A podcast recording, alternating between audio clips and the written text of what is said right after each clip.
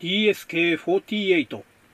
昭和48年生まれのおっさんがブラジルの人に話しかける穴に向かって昔の歌話を語るラジオ DSK48 パーソナリティはハンドルネーム DSK こと大輔です。よろしくお願いいたします。えー、今回で第19回ですかね。ちょっと回数間違えてるかもしれないですけどあんまりカウントは意識してないんで。はい。で、えー、前回、あのー、四大少年漫画誌についてというテーマで語ったんですけれども、えー、例によって、まあ、作者名を間違えてたり、作品の内容を勘違いしてたり、まあ、後で聞き返すといろいろ細かいミスはあるんですが、えー、一番大きいミスというか、え、そこ外したらあかんやろというところが一つあったので、えー、ちょっと今回のテーマに入る前にお詫びというか、えーえ、自己反省会を開きたいと思います。えー、90年代の、えー、マガジンでですね、あの、外してはいけない漫画を、えー、漫画のタイトルを1個外しておりまして、え他にもあったかもしれないですけど、私が気がついたのはその1個なんですが、え、聞いてて、あれ？と思った方もいらっしゃるかもしれないんですけども、え、マガジンのですね、え一応多分今も私見てないんですけど、今も続いてると聞いてる、あの、超ロングラン漫画ですね。あの、ボクシング漫画の初めの一歩えー、これ私あの第1話からずっと、えー、読んでた大好きな漫画だったにもかかわらず、あの前回の放送でタイトルと内容を丸々ぶっこ抜きました いやー、ちょっと自分でもびっくりしましたね。初めの一歩頭の中からすっぽり抜けてました。あのー えーつい最近って言ってももう、もう10年近くになるのかな。もう、もう見てないんですけど、しばらく。えー、ぐだぐだな展開になったあたりから見てないんですけど、えー、その後ですね、一歩があのパンチドランカー少女を、えー、出して、えー、引退したっていうところあたりで、もう、あ、一歩は終わったなと、えー、自分の中で見切りをつけてしまったせいかもしれないですね、タイトルが出てこなかったのは。えー、非常にね、あの、一歩の、あの、初めの一歩大好きで、あの、特にね、あの、ボルフガング、えっ、ー、と、ザンギエフでしたっけ？とか、あのね、永遠のライバルの、あ名前が出てこないな、えっと、彼とかね、えー、あと、同じタイプの、えー、何話の、なんだっけ、ロッキーだ。えー、こいつも名前が出てこないけど、まあ、要はいろんなキャラとのね、あの、ボクシング対決すっごく大好きな漫画だったんで、えー、本来は忘れるわけはないんですけど、こういう時ってすっぽり抜ける時は抜けるんだな、という感じで、はい。ということで、前回のテーマの時に語り忘れた、えー、有名なというか思い入れがあったはずの漫画、初めの一歩が抜けてたという、えー、自己反省会でした。はい。で、えー、今回はですね、えー、何を語ろうかと思ったんですけども、えっ、ー、と、だいぶ前にですね、えっ、ー、と、リクエストで、あの、昭和のパソコンについて語ってほしいと言われたときに、えー、つらつらとですね、こんなパソコンが出てたよ、いろんなメーカーからこんなパソコンが出てたという、出てたよっていう、その、パソコンのハードの話を延々とした、えー、ことがありまして、で、後から考えると、リクエストされた方は別にパソコンのハードの話を聞きたかったわけじゃなくて、パソコンゲームについて聞きたかったんだよなって、あのー、収録し終わってから、独り言言い終わってから気がついたんですけど、えー、今更撮り直すのもあれなんでっていうんで、ちょっとしばらく、えー、時間を置いてから、えー、語り直そうかなと思ってたところだったんで、えー、今回はですね、え、昭和のパソコンゲームについて語るというテーマで、え、やりたいと思います。で、私がパソコンゲームやってた時期っていうのは本当に昭和の時代と、えー、ちょっと平成の頭ぐらいですかね。要はあの、パソコンでゲームを遊んでた、一番遊んでたのが、えー、高校入学した時に買ってもらったあの PC88 ですね。の、えー、パソコンでずっと遊んでたんで、えー、で、88って結構、あの、もう僕が買ったのは、その、ハードの寿命の末期の頃で、えー、88年に購入したんですけど、え、ー、と、最後の、え、ー、と、機種が出たのが90年ぐらいですかね。CD ロム付きの、あの MC っていう機種が出たのが90年くらいだったと思うんで、えー、まあ、買ってから2年くらいでもう寿命が尽きたハードだったんですよね。ただ、その当時8ビットパソコンでは PC88 っていうのは、あの、パソコンの回でもちょっとお話ししましたけども、えー、メジャーというか一番売れてたあのパソコンハードだったんで、えー、ソフトも一番最初に発売されるし、えー、まあ、当時いろんなハードにまたがってソフトが出てたんですけれども、まあ、その中でも、えっ、ー、と、必ず出ると。あの、まず、パソコンソフトを出すって言ったら、88は間違いなく出ると。で、FM77 とか X1 は、えー、出るかどうか、ちょっとその時次第、メーカー次第っていうところもあるし、あと MSX で出るかどうか、性能の問題とか相性の問題もあったんで、えー、まあ、その辺がね、あの、ちょっと PC88 っていうのはゲームパソコンとして遊ぶには、当時は、あの、最適な機種だったってことで、えー、いっぱい、あの、遊んだという、えこともあって、え、私の語るその昭和のパソコンゲームっていうのは、え基本的に PC88 版だと、え思っていただければと思います。で、あとですね、えまあ、あの、高校がそういうパソコンを扱う部活だったこともあって、MSX のゲームとかも結構遊んでたりとか、あと、まあ、知り合いのね、あの、X6 万8000持ってる人のところで、6万8000のソフトを見せてもらったりだとか、あの、見せてもらうだけで遊ばせてもらったわけじゃないんですけども。あの、遊びに行ったわけじゃないんで、あの、こんなのがあるよっていうのでちょっと見せてもらったぐらいなんですけども、まあ、で、環境的にちょっと PC98 はほとんど実はあの見てないんですね。えっ、ー、と、88と並行して98もあのずっとあの、売れてて、で、88が廃れた後は、えー、88を使ってた方ってほとんど、あの、98に流れてたパターンが多かったと思うんですけど、えー、98に関しては私、ステップアップしなかったんで、えー、大、浪人して大学入った後はもう完全にあの、家庭用ゲーム機の方に移っちゃったんですね。なんで、えっ、ー、と、ずっと88はその実家のところに置いてあって、時々立ち上げては遊んではいたんですけれども、もう完全にゲームとしては、えー、メガドライブだとか、メガ CD だとか、スーパーファミコンだとか、えっ、ー、と、そっちの方で、えー、メインフィールドが移っちゃったんで、私のパソコンゲームっていうのは基本的には PC88 で完結しちゃったという感じですね。で、その後、社会人になってから、えっ、ー、と、なんていうんですかね、昔のゲームが遊びたくなって、えー、わざわざですね、あの、安売りしてた MSX の中古を買い戻、買い戻すっていうのも違うのかな。要は中古を買って MSX をそこからもう一回遊び、遊んでみたりとか、あの、した時期もあったんですけども、やはりですね、もうすでにプレイステーションだとかセガサターンが出てる時代に MSX 買っても、まあね、あの、ゲームがそんなに優れてるかっていうと、もうグラフィックも音楽も内容もやっぱりチープになっちゃってて、あんまりその、せっかく買ったのに半年もしないでまた中古に売り飛ばしちゃったりとかっていうことをやったりとかして、結構迷走してたことがありました。だそんなこともあって、一応 MSX もちょっと、あの、遊んだということも、だいぶ後年になってからですけどね、リアルタイムじゃなくて後年になってからちょっと MSX もいじったっていうことで、えっ、ー、と、ちょこちょこ MSX の話も、えー、出てくると思います。はい。で、今回はですね、えー、そういうわけでちょっと、えっ、ー、と、昭和に遊んだ、もしくは平成の頭の頃に遊んだ、えー、ざっくりと昭和のパソコンゲームって呼んでますけど、えそれについて語るんですけれども、え繰り返しになりますけど、内容は PC88 版が元という前提でちょっと、え聞いていただければと思います。で、今までと違ってですね、ちょっとあの、なんていうんですかね、えっ、と、歴史をたどるような語り口に合わないというか、私、あの、88で遊び始めたのはもう本当に最末期の頃なんで、えー、実は新しいゲームから遊び始めて古いゲームに遡ったりとか、で、あとパソコンゲームの価格って高かったんですよね。だから、新品で買ったことって本当にパソコンと一緒に買った、その PC88 の新品と一緒に買った、えっ、ー、と、初代の三国志だとか、えー、もう一本なんだっけな、三国志と、えー、あとなんか買ったんだよな。えっ、ー、と、そういうソフトだけなんですよ。で、あとは中古ショップに行って中古を買ったりだとか、えっ、ー、と、パソコンやってるその部活の友人とか、先輩とかから借りたりとか、えー、売ってもらったりとか、タダでもらったりとか、えー、いろんなパターンがあって、えー、遊んだものが多いので、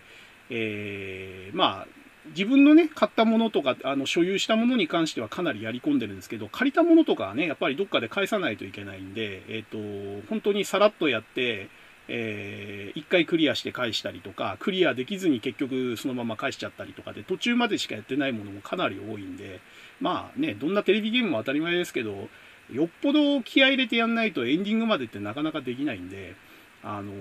ちょっとね、あの、パソコンゲーム語るって言っても、語るほどやり込んでるかって言われ言われると、あのちょっと、やり込みが足りないんじゃないのとか、マニア度が足りないんじゃないのって話になるかもしれないんですけども、いや、今回も前置き長いですけどね、えー、じゃあ、あのとにかくね、思い出した順番というか、まあ、メーカーごと単位ぐらいの、えー、語り口で、えっ、と、ちょっと昭和のパソコンゲームについて、今回は、え、つらつらと語っていこうかなと思います。で、えー、まず語らなきゃいけないというか、最初に思い浮かぶのはやっぱり光栄ですね。あの、現光栄テクモですね。あの、カタカナで光栄テクモ、テクモと合併したあの光栄さんですね。で、当時は光る、栄えると書いて光栄というあの漢字2文字の非常に硬派っぽい感じの会社だったんですけれども、えー、私がその PC88 を新品で買ってもらった時に、えー、一緒に購入したあの、パソコンソフト、初めて買ったパソコンソフト、まあ、買ったっていうか買ってもらったですね、パソコンソフトが初代の三国志だったんですね。で、これがね、当時定価で1万4800円ぐらいしたんじゃないかな。多分あの、パソコンと一緒に購入したんで、多少割り引かれてたとは思うんですけど、それでもう多分1万4000円とか、そんぐらいしたようなソフトですね。でも、あの、今の基準で見ても、当時の基準で見ても、べらぼうに高い値段なんですけども、え、三国志って本当に当時としては画期的なソフトで、うんと、まあ、その、扱ってる範囲がすごく広いというか、中国全土の統一を目指すっていうね、その、三国志の時代の、えー、英雄になり変わって君主になって、えー、中国全土を統一するっていうその壮大なテーマもそうなんですけれども、とにかくですね、えっ、ー、と、出てくるその武将の数が多い。当時だけで、えっ、と、多分200人超えてたんじゃないかな。あの、三国志演技に出てくるそのキャラクターは、メジャーなものはほぼ全部出てくるっていうすごいゲームで、でしかも、あの、やることが多いんですよね。あの、開墾して、えっ、と、お米がいっぱいできるようにしたりとか、えー、治水工事をして洪水が起きないようにしたりとか。でも、そんだけ頑張って内政やっても、えー、イナゴの被害で全滅しちゃったりとか、結構、あのー、なんていうんですかね、えこれだけやってれば勝てるっていう感じじゃなくて、程よくそのランダム要素も入ってて、非常にあの、やってて面白い。で、君主も、えっ、と、初代は確か8人から選べたのかな？えっ、と、曹操、劉備、えー、まあ時代によって選べるやつ違うんですけどね、東卓が選べたりとか、孫権、孫作、で、えっ、と、孫作の弟の方の孫権とか、あと、劉園とか、劉将とか、えー、あと、劉氷か。えー、炎章、えー、演術、えー、あともっとマイナーなのだと、えっ、ー、と、あれは選べたかなえー、なんだっけあ、北の方のやつ、名前が出てこない。いや、本当に最近ね、あの、人の名前とかが出てこなくて困っちゃうんですよね。えー、まあ、とにかくね、かなりマイナーなその君主も選べたんですよね。一つの時代につき8人ずつ選べたのかな、確か。で、えー、本気でね、毎日何時間もやり込んでも、1ヶ月はかかんなかったかもしれないけど、毎日やってもそんぐらいかかるぐらいの分量でしたね。あのー、だんだんね、最後の頃はもう作業になっていくんですけどね、圧倒的に戦力差がついちゃうと、あとはもう兵隊と兵糧とお金を集めて相手の国に攻め込むだけなんですけれども、まあその途中のね、あの、勢力の力が拮抗してる時の、あの、領土の取り合いとか武将の奪い合いとか、あのその辺がすごく面白いゲームでした。で、このね、最初に買った三国志っていうゲームで、えー、シミュレーションゲームの面白さと、あと三国志というもの自体にハマるきっかけになったっていうあのゲームになりますね。あのこの三国志を買う前から中学生ぐらいの頃からボード版の、えー、ウォーシミュレーションはちょこちょこ買ったり、えー、それの書籍を読んだりとかしてたんですけども、タクティクスとかね。だけど、えー、本格的にそのウォーシミュレーションをやったのはこの三国志が初めてででしかもこれ買った時の三国志の知識ってほとんど、えー、皆無で、えー、劉備と曹操と孫権っていう3人の英雄がいる話ぐらいしか知らなくてあと関羽と張飛ぐらいしか知らなかったんですよでその状態で始めたんで、えー、僕の三国志のイメージっていうのはこの初代三国志光栄の出した初代三国志のゲームのイメージで、えー定着したというか、こう、最初に刻まれたわけですね。で、これで三国志って、ああ、面白いかもしんないって思って、えー、このゲームの知識とかイメージをベースにして、えー、吉川三国志ですね。いわゆるその当時、えー、日本の三国志といえば、えー、その小説を読めばっていう、あのもうスタンダード中のスタンドだスタンダードだった三国志の小説を、えー、このゲームをきっかけに読み始めて、で、それで三国志を、えー、より深く知っていこうというふうにすっぽりハマっていったと。いうきっかけになったゲームとして、まあ、この三国志っていうのは僕のそのオタク趣味だとか、えー、その後の、なんていうんですかね、歴史好きになる、えーその方向性を強化したとかね、まあ、そういった意味ですごくあの大きいゲームですね。パソコンゲームに対してこんなに面白いのかって思いを抱かせてもらったっていう意味でも、えー、やはりね、この定価14,800円、15,800円だったかな。まあ、とにかくそんぐらいしたむちゃくちゃ高価なゲームだったんですけれども、まあ、当時としてはその高価なものに見合うだけのリターンがあるゲームとしてすごく価値のあるゲームだったと、えー、思いますね。で、えー、これをきっかけにですね、まあ、光栄って当時は、あの、歴史ゲームっていうのをすごく、あの、前面に押し出していて、えっ、ー、と、なんつったかな、光栄歴史シミュレーションゲームシリーズっていうのかな？あの、正確な名前は。なんかそういうシリーズ名みたいのをつけてて、特にその歴史三部作って当時、あの、交渉だったと思うんですよね。光栄が自分でそう呼んでたのが、え、ー、と、今言った三国志と、あと信長の野望ですね。今も続いてますけども。あと、これはなくなっちゃったシリーズなんですけども、えー、青き狼と白き目カっていう、その、ジンギスカンシリーズですね。その、えー、モンゴル帝国をあの舞台にしたやつ。これが歴史三部作って当時言われてたんですね。で、信長の野望は、え、ー、と、初代の信長の野望ですね。全国版ですらない、その初代信長の野望、ペイントとラインっていう、その、ベーシック命令で、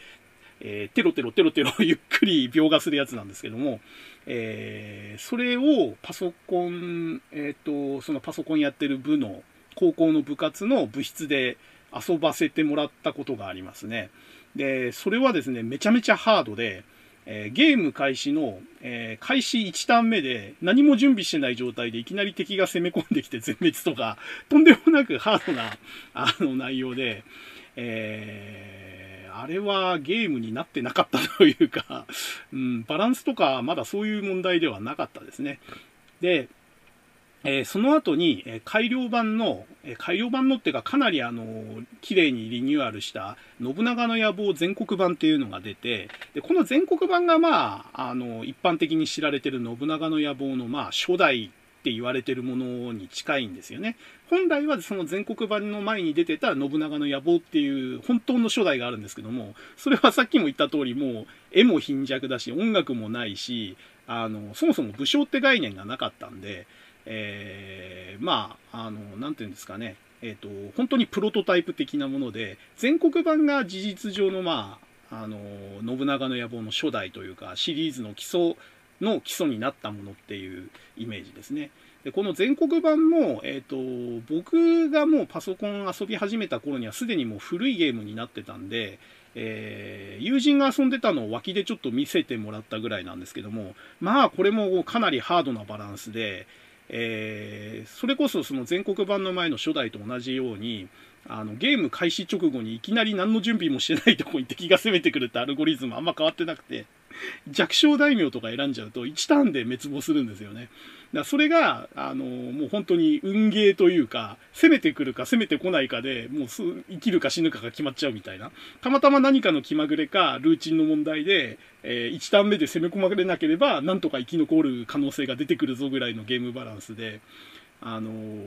まあ、全国版もやっぱりまだまだ、あのー、なんていうんですかね、一般の人が遊ぶにはハードすぎる内容だったなと、えーいう感じでした、イメージは。で、えー、私がちゃんと自分で遊んだ信長の野望っていうのは、えーと、その全国版の後に出た戦国軍友伝というやつですね。あのー、これはね、本当にすごい名作でしたね。あのー、全国版より範囲が縮まっちゃってるんですよ。全国版って北海道から九州まで全部全、本当にあのその名の通り全国を、あのー、範囲にした、えー、国取り物だったんですけれども、信長の野望、その戦国軍友伝っていうのは、範囲を思い切って縮小しちゃったんですね。えっ、ー、と、確かね、東北地方より上をバッサリ切っちゃったんですよね。だから、その、伊達政宗とかも出てこなかったんじゃないかな。多分あの、北陸と、えー、それこそ、あの、上総下総、要はその茨城あたりまで、関東圏ぐらいまでが上限で、で、西の方は九州バッサリカットですよ。で、四国と、えー、山陰山陽、あそこが、えー、西の限界ということですっごく絞った内容だったんですね。えー、だから九州ファンとか東北ファンの人はすごく当時はあの残念だったと思うんですけども、まあ、その分ですね、あのー、やたら広かったっていうか、まあ、縦長だったその日本地図がギュッとこう、関東圏から、えー、西日本の九州より手前のところまでで圧縮されて、あの非常にこの戦略が立てやすくなったというか、あの見通しが良くなったというか、プレイ時間もそれほどそんな長くならずに、えー、適度な範囲で収まるということで、非常に、まあ、あのこだわらなければいいことずくめだったなという感じですね。で、戦国軍友伝、どっちが先だったかな？三国志2か、ちょっと戦国軍友伝か忘れたんですけれども、えっ、ー、と、ひょっとしたら三国志2のが先かな？ちょっとどっちがどっちかちょっと覚えてないんですけども、えー、武将システムっていうのが入ったんですよね。えっ、ー、と、まあ、初代三国志が、えっ、と、最初のその武将システム取り入れたのか。えっ、ー、と、だから三初代三国志の後に出たのが、えっ、と、戦国軍友伝ですね。で、戦国軍友伝は、えっ、と、信長の野望の、えそのシステムに、三国志が取り入れていた武将システムを取り入れたと。で、何、武将システムって何かっていうと、要は今までは、え大名なり君主なりだけがいて、えー、他はただ兵隊だとか金だとかお米っていう概念しかなかったのが、えー、ちゃんと配下に家来がいますよと。えー、明智光秀がいたり、えー、羽柴秀吉がいたりっていう、あれですよね、庭長秀がいたりとか、えー、要はその、ちゃんと名前があって、えパラメーターがある、えで、忠誠心っていうパラメーターも持ってる、え配下の武将がそれぞれの大名の下について、で、その武将をお互いに、え、殺したり、え、捕獲して、えー、怪獣して家来にしたり、えー、裏切らせたり、まあそういったことを、えー、やるという、よりその大河ドラマ的というか人間ドラマ的な展開ができるゲームになったのがこの武将システムだったんですよね。で、信長の野望でこの武将システムを取り入れたのが戦国軍友伝で、これでもう、あの、当時三国志の初代が私好きですっごい遊び込んでたんですけども、えー、さっきも言った通りね、三国志はそんなにあの読み込んでなかったし、知識もなかったんで、ゲームの知識しかなかったんで、逆にですね、僕、信長の野望のそのテーマになってる戦国時代は大好きで、小学校の頃からもう漫画とか小説とかいっぱい読んでたんですよね。だからもう出てくる武将とか、そのシチュエーションとかもすっごい思い入れたっぷりに遊べたんで、えー、そこにその武将システムっていうさらに思い入れを強めるあのシステムが導入されたことによって、えー、信長の野望戦国軍友伝は本当に僕にとっては当時神ゲーでしたね。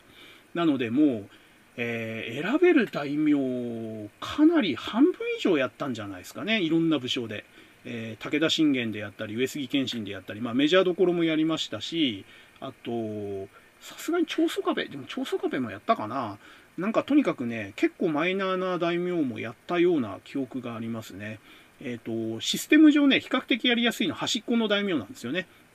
あの、特にあの、毛利元就とか、あの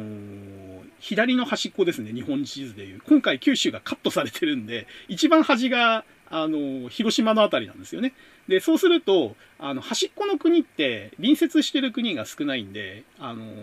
空にもできるし、空にして戦力集中しやすいんですよ。あの、皇庫の憂いがないってやつですね。これが九州があったら、九州を警戒して兵力残さないといけないんで、あの、不利なんですけれども、あの、九州がない世界になってたんで、軍友伝は。あの、中国地方とか四国地方が比較的有利だったんで、あの、長宗我部とか毛利がすごくプレイしやすかったゲームっていう印象がありますね。はい。ってことで、多分私一番プレイした信長シリーズって戦国軍友伝だと思います。この後いっぱい出るんですけれども、実はあの、一番やり込んでるのはこの戦国軍友伝ですね、おそらく。で、えー、信長の野望の話が続きますけども、この後あの、武将風雲録っていう続編が出るんですね。で、これは私あの、勝手に、信長の野望戦国軍友伝全国版って呼んでたんですけど、要はその、戦国軍友伝のグラフィックとか、あの、システムを、え基本的にはなんとなくこう継承してる状態で、えー、マップが広がったと。要はその関東から、えー、広島、九州あたりまでだったマップが、あ四国までだったマップが九州が加わって、えー、東北も加わってっていう感じになって、まさにあの戦国軍友伝の全国版みたいな感じで、えー、武将風雲録っていう続編が出たんですよね。で、武将風雲録が出た時って、えっ、ー、と、出たての時はやっぱり高くて買えなくて、えー、出てから2年後ぐらいかな。だから90年くらいに発売になったんですけど、実際に買ったの92年くらいなんですよね。えー、と、中古で買ったんですけど、で、もうその時、浪人生活が終わって大学生になったんで、時間にも余裕があって、まあお金もそこそこ余裕があって、で、しかもその中古買いに秋葉に自由に行ける身分になったので、秋葉原かなんかに行って買ってきた記憶があるんですよね。で、一応大学生なんで、えっ、ー、と、武将風雲録も遊べる時間もあったし、実際遊んだんですけれども、えー、もうすでにその頃にはメガドライブとメガ CD にとスーパーファミコンにかなりハマってたんで、えー、そっちばっかり遊んでて、武将風雲録も遊んでたんですけども、戦国軍友伝ほどは遊び込まなかったかなっていう感じですね。で、武将風雲録はマップが広がっただけじゃなくて、えっ、ー、と、茶器っていうあの新しい要素があって、えー、まあ戦国時代の文化の一つとしてその茶器文化っていうのがあったっていう、まあ理屈付けでですね、その茶器のやり取りだとかで、あの部下の関心を買ったりだとか、えー、それのえやり取りで、その、威信が上がったりとかですね。まあそういったシステムが導入されてましたね。えー、まあでも、ちょっとね、武将奮録もね、すごくいいゲームで、えー、もし、あのー、家庭用テレビゲーム機の方にはまってなければ、おそらくめちゃめちゃのめり込んでたんだと思うんですけど、残念ながらタイミングの問題で、えー、武将風雲録はそれほどやり込めなかったっていうのが、えちょっと心残りかな。うんで、えっ、と、信長の野望ってこの後も延々続編が出るんですよね。えっ、ー、と、小生録だとか、覇王伝だとか、えー、ちょっと順番ごちゃごちゃですけど、烈風伝だとか、えー、いろいろ出るんですけど、実は、えー、僕、信長の野望最後に遊んだのこの武将風雲録までなんですよね。で、覇王伝だとか、え、烈風伝、烈風伝だとか、えー、小生録だとか、実はサタンとか、えー、ドリームキャストで買ってたんですよ、僕。だけど、もう買った頃にはこんな長ったらしいシミュレーションゲームやる時間がなくて、買っただけで満足しちゃって、積んで、積んでて、結局遊ばないまま売っ払ってるんですね。だから、僕の中の信長の野望ってこの88番の武将風録で止まっちゃってて、後の信長の野望はタイトルの名前は知ってるけど、えー、起動すらしたことないっていうデータラグでございまして、えー、信長の野望について語られるのは武将風録までという、あの、情けないゲームマニアでございます。で、最近またね、あの、信長の野望の新作いろいろ出てるんで興味あるんですけども、いやーもうね、死ぬまでに残された時間考えると、もう信長の野望をやる暇がねえなっていう感じで、手出したいけど出せないなっていうのが現現状の率直なあの感想でございます。はい。で、えー、信長の野望はここまでで、あと三国志ですね。三国志はこの、えっ、ー、と、軍友伝を買った後ですかね。えっ、ー、と、軍友伝の後に今度三国志2というのが出まして、これがまたね、超名作だったんですよね。あのー、初代の、えー、三国志をさらにブラッシュアップして、えー、非常にあのバランスとかも良かったし、武将もぐっと増えて、で、一騎打ちって要素も確かここから入ったのかな。えっ、ー、と、初代の三国志って一騎打ちってなかったんですよね。あの、突撃みたいのはあったんですけれども、えっ、ー、と、その中で、あの、武将が勝手に死んだりとかしてたんですけども、えー、三国志2には一騎打ちっていう要素が出てきて、一騎打ちを申し込んで相手が受けると、えー、その武将同士の一騎打ちが発生して、勝ったら相手を殺せたりとか捕獲できたりとか、まあそういうなんかちょっと三国志演技ならではの世界観を、えー、ゲーム上で再現ということで、再現度がぐっと上がっててですね、えー、これもね、初代三国志と同じかそれ以上ぐらいにやり込んだ記憶がありますね。うん、三国志2は未だに名作だと私は思ってます。で、えー、例によってですね、この後三国志もいっぱい続編が出るんですよ。えー、三国志3、三国志4って、えっ、ー、と、信長の野望と違って、ローマ数字のナンバリングでずっと続編が出てるんですよね。で、今、三国志で、とあれかな？えっ、と、11ぐらいから確かあの、ローマ字がなくなって、えっ、と、アラビア数字の続編になったのかな ?11 とか12とか11、12っていう感じで続編が出てると思うんですけど、えっ、と、違ったかな？ローマ数字で出てるのかな？なんか途中からね、数字に変わっちゃったんですよね、アラビア数字に。で、えっ、と、その中で私が最後に遊んだのは三国志3ですね。えっ、と、しかもそのメガ CD 版の三国志3を、えっ、と、本当に最初のとこだけちょこっとやったんですけども、えー、メガ CD 版は悪評が高くてですね あの、例えばですね、工場戦で、えっ、ー、と、縄文を破壊するっていう、あの、戦闘のコマンドがあるんですけども、縄文を破壊するってやると、いちいち、あの、CD の生音を読みに行ってですね、ジーコジーコ読みに行ってですね、あの、縄文を破壊する、そのドッカンドッカンって音を CD で再生するんですね。で、めちゃめちゃテンポ悪いんですよ。何かコマンドやるたんびに生音再生しようともして思って CD-ROM のデータ読みに行くんで、めちゃくちゃスピードが遅いっていう、テンポが悪いっていう、あの、弱点というか欠点がありまして、なので、えっ、ー、と、せっかくやる気になってたメガ CD 版の三国志3はですね、序盤でもうこのあまりのテンポの悪さにやる気がなくなって放置ということで、えー、実質最後までやったのは三国志2までですね。3は本当に触りだけやって、触りっていう言い方は間違ってんのか。えっ、ー、と、頭の方だけやって、で、これは、この、このかったるさやっとられんってことで、えー、やめちゃったんで、一応三国志3が最後に遊んだ三国志ですけれども、本当の意味でやり込んだのは2という感じになりますね。で、えっ、ー、と、例によってですね、えー、4とか5とか6とかを、えー、サターンとかドリームキャストで買ってたんですよ。で、なんなら PS2 で9とかも買ってるんですよ。だけど、えー、例によって積んでやってません。えー、やりたいという気持ちはあるんだけど、この、この後にえー、予想される超長いプレイ時間とかったるさを考えると手がつけられないということでですね、えー、私の残された、えー、時間でですね、果たして三国志シリーズをもう一回遊ぶ気力と、えー、根性はあるのかという疑問を持ちつつ、えー、PS2 版の三国志9だけはまだ、えー、手放さずに手元に一応残してはあります。はい。という状況ですね。え、三国志とか信長の野望ね、あの、体力と気力と時間がいっぱいあれば手をつけたいんですけれども、他にもやりたいこといっぱいあるしなっていう感じで、あの、もうひょっとしたら、私の三国志は、えー、三国志2でこのまま、えー、更新されないまま、えー、私の生涯は終わるのかもしれないなと、えちょっと寂しい思いを抱きつつ、え三国志と信長の野望の話はこんなとこですね。で、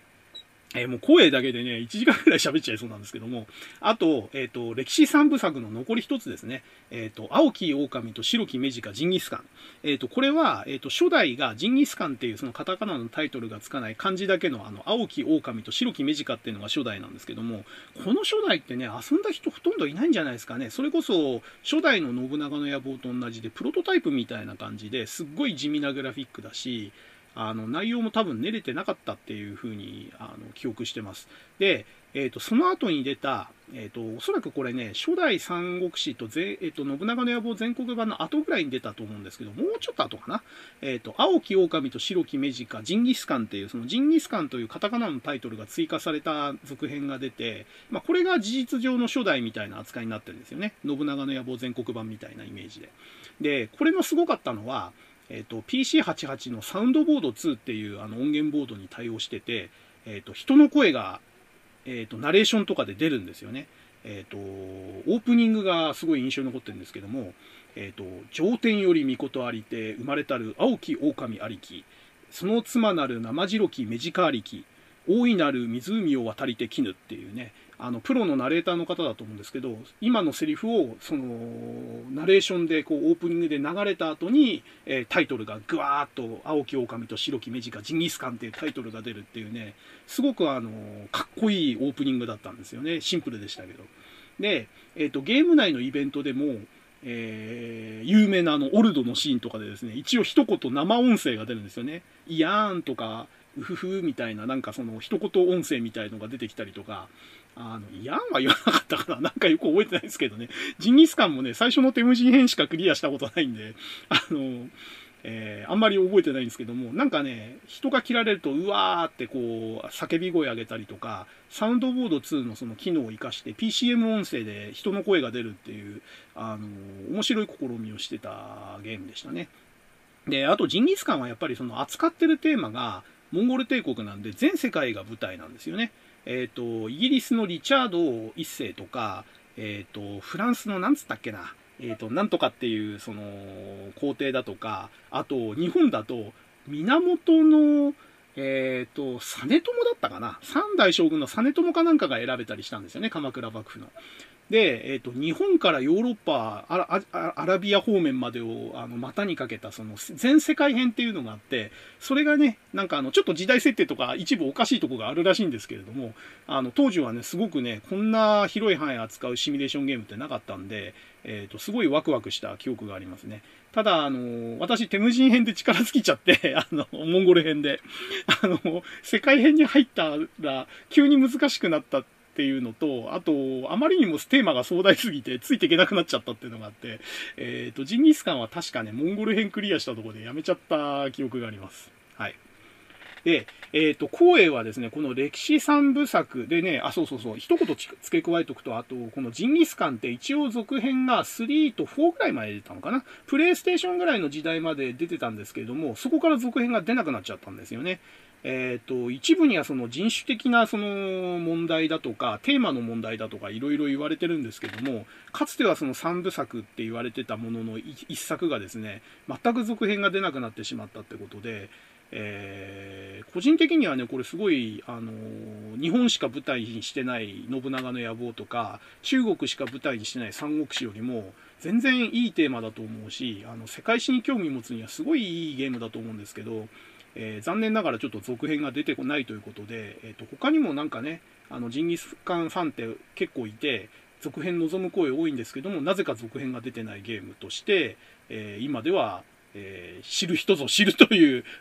ゲームになっちゃってるのはちょっと残念かなと思いますね。はい。で、え、ー、と、光栄といえばこの歴史三部作だったんですけども、その他にもこの当時、あの、光栄って意欲的にいろんなジャンルに手を出してて、え、ー、と、歴史ゲームで言うと、えー、明治維新を扱った維新の嵐だとか、えフランス革命を扱ったランペルールだとか、えー、第二次世界大戦を扱った、これ確かワールドウォー2シリーズっていう独自のあのシリーズ名ついてたと思うんですけども、えっ、ー、と、提督の決断っていうやつだとか、あとヨーロッパ戦線っていう、え、ゲームだとか、あと、完全にね、えっ、と、オリジナルのファンタジーの世界観のロイヤルブラッドっていう陣取りの国取りのゲームだとか、えー、あと大航海時代っていうそのものズバリのあの大航海時代を舞台にしたその海賊になったり商船の船長になったりして貿易をするゲームだとか、まあ、いろんな歴史ゲームを出してましたね。歴史ゲームとか、えー、架空歴史ゲームだとか、まあ、要はそのシミュレーションゲームが得意だった、えー、メーカーだったんで本当にいっぱい出してたんですけれどもえー、今挙げたゲームでちゃんと遊べたのはないですね。大公開時代もなんか、あの、赤髪、主人公が赤髪の若者だったんで、えっと、えー、なんだっけ。あの、銀英伝のキャラに模して、船の名前を、あの、銀英伝の戦艦の名前にして、あの、遊んでた記憶はあるんですけれども、えー、そんぐらいですかね。あんまり遊び込めなかったですね、他は。えー、だから光栄は三国志と三国志2と戦国軍友伝武将奮録ぐらいですかね、当時遊んでたのは。はい。まあ、声はこの後ね、えっ、ー、と、ボーイ、ボーイズじゃないや、えっ、ー、と、いわゆるその乙女芸というジャンルを切り開いたりとか、えー、テクモとね、後に合併したりとか、いろんな方向性に進んでいくんですけども、あと、ね、あの、有名な三国無双シリーズとか出し始めて、えー、新ジャンル切り始める、あの、切り開き始めるんですけども、その頃の光栄っていうのはもう、あの、僕の知ってる光栄ではないし、パソコンゲームとは関係ないので、今回は割愛します。はい。えー、すごいな、もう光栄だけで30分くらい語っちゃったな。で、えっ、ー、と、次が、やっぱりどうしても上げなくちゃいけないのは、日本ファルコムですね。えっ、ー、と、今は日本が取れてファルコムって名前になってるのかな。えー、日本ファルコムですね。で、私の日本ファルコムのイメージっていうのは、え、やっぱりイースと、え、ソーサリアン。この2つですかね。で、えっ、ー、と、古参のファンになるとザナドゥらしいんですよね。で、私、ザナドゥは、えー、中学生の頃に出てた、えー、経文社の RPG 大百科っていうのがあって、ロールプレイングゲーム大百科っていうのがあって、そこで、えー、写真付きで解説を見て遊びたいな、パソコンゲームってすごいなって憧れを持って、えー、見てたゲームだったんで、私が高校生になってパソコン買った頃にはもうザナドゥ、ザナドゥはちょっと古いゲームになっちゃってたんですよね。で、私がちょうど買った頃に、イース2とか、えー、ソーサリアンとかがもう人気があって、で、私も、えっ、と、それを友達に借りて遊んだりとかして、えどっぷりハマったという感じです。で、日本ファルコムのその、最初にちゃんと遊んだのはイースですかね、私は。初代のイース。で、えー、まあ、当時のパソコンゲームご存知の方は、あの、すぐわかると思うんですけども、当時はとにかく、えー、マップが広いことと、えー、謎が難しいことと、えー、それによってマップも広くて謎も難しいってことはイコール解くのに時間がかかるってことで、とにかくプレイ時間が長ければ価値があるっていう、あの、ちょっと歪んだ価値観に支配されてた時代だったんですよね。だから、やたらマップ数を誇ったりとかですね、えっ、ー、と、全部で1万画面分のマップがあるよとか、えー、謎解きが超難解で、えー、謎を解ける人が半分以下ですよとか、そういうアホなことを、アホなことって言っちゃいけないのかな。当時の価値観ではそれが価値があるっていう時代だったんですよね。とにかく難しくて、マップが広くて、えー、解くのに時間がかかれば、すごいいいゲームだっていう評価がされてた時代だった。もしくはそう思い込んでた時代だったんですよね。で、イースっていうのはそこに疑問を投げかけたんですよね。あのー、コンセプト自体が、えー、優しいゲームっていう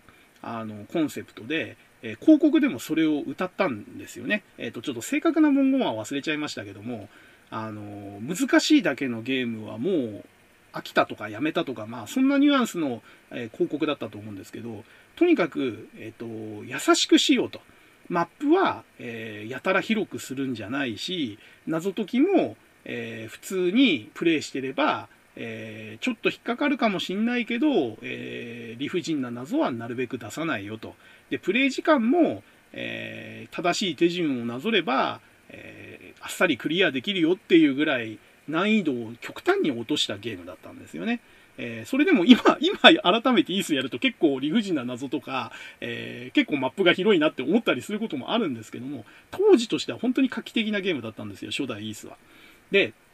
そこに、えっ、ー、と、後に有名になる小城雄三さんの、えー、音楽だとか、あと女性がもう一人いたんだよな、名前が出てこない。えっ、ー、と、名前が出てこないんですけど、まあ、主にその2人とか3人の方が作曲した素晴らしい楽曲があって、イースはその素晴らしい楽曲と、あと技術も確かだったんですよね。あの、洞窟の中でスポットライト処理みたいのがあって、えっと、真っ暗な中で、その主人公キャラがいる周辺だけが、こう浮かび上がってるみたいなやつだとか、あとスクロールがすごく滑らかだった。スクロール機能がない、スプライト機能もない、その PC88 で、え高速で、え滑らかに動くというすごい技術力が重なって、え名作になったんですよね、当時としては。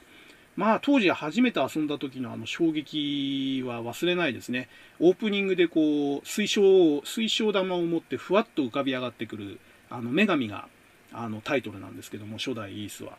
あの、ふわーんとこう浮かび上がってくるあのオープニング画面って今思い出してもちょっとゾクゾクするような神秘的な音楽で、えー、音楽と一緒にその浮かび上がってくるんですよね。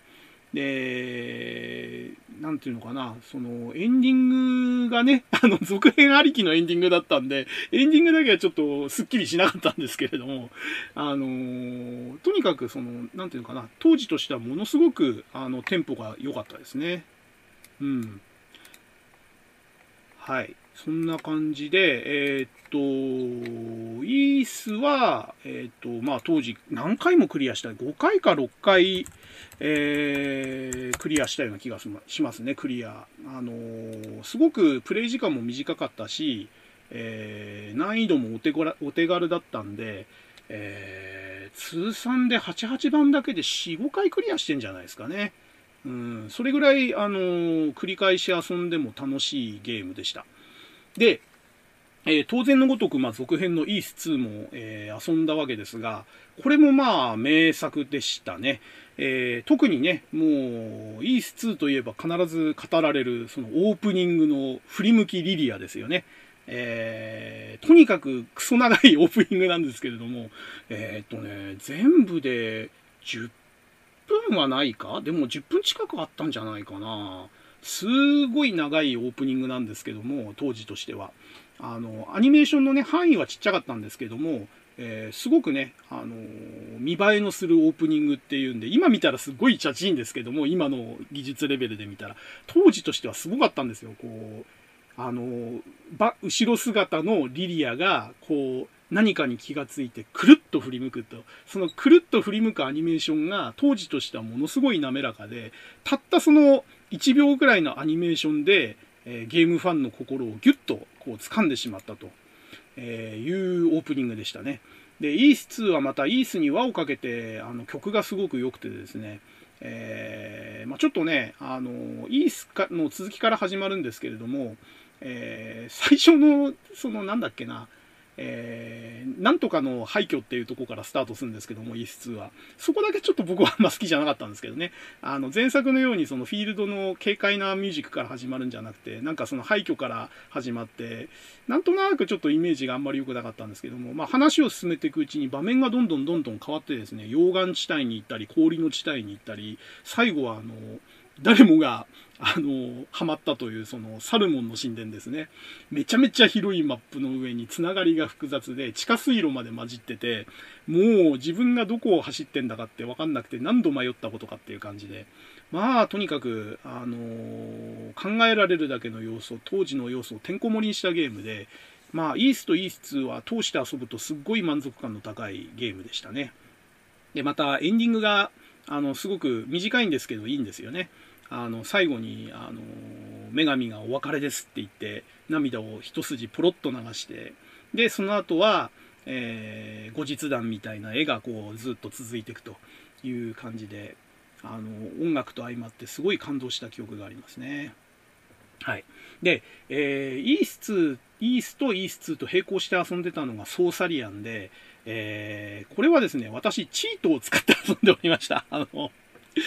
えー、これ友達に借りて、えっ、ー、と、遊んでたんですけれども、友達に最初からもうパワーアップしてもらったキャラで作ってもらったんですね。えっ、ー、と、何せ全部友達におんぶに抱っこだったんで、作り方とか全然覚えてないんですけども、なんかね、あの、ソーサリアンの特徴って、えっ、と、キャラクターが年を取っていくんですよ。冒険に出るたんびに。で、年をと、ある程度、一定の年を過ぎると、能力値はあとは落ちていく一方で、で、どっかのタイミングで世代継承をしないといけないんですね。で、世代継承をすると、次世代のキャラに、それまでのアイテムとか魔法とかは引き継がれるんだけれども、能力が格段にまた落ちて育て直しになっちゃうという感じで、えっ、ー、と、非常にその、なんていうんですかね、まともにプレイしようとするとかなり難しいゲームだったというか、マニアックなゲームだったんですよね。で、友達がその、パソコンの内部をいじれる詳しい人間で、あの、パラメータいじったりとか、あの、そういうことをやって、まずその、えっ、ー、と、不老不死っていう状態にしたんですよね。あれはパラメータいじったんじゃなくて、なんか裏技かなんからしいんですよね。なんか特定のアイテムだか魔法だかを使って、なんか特定の順番を、えー、使っ、えー、の操作をすると不老不死になるみたいな裏技とかいうかバグのようなものがあって、なんかそれで、不老不死にした上に、えー、最強の魔法みたいなのを使える状態のキャラを作ってくれて、それで、えー、僕に貸してくれたんですね。で、それを使って僕はあの、ソーサリアン、えっ、ー、と、全15シナリオをクリアしたんですけども、えー、まあ、ソーサリアンもね、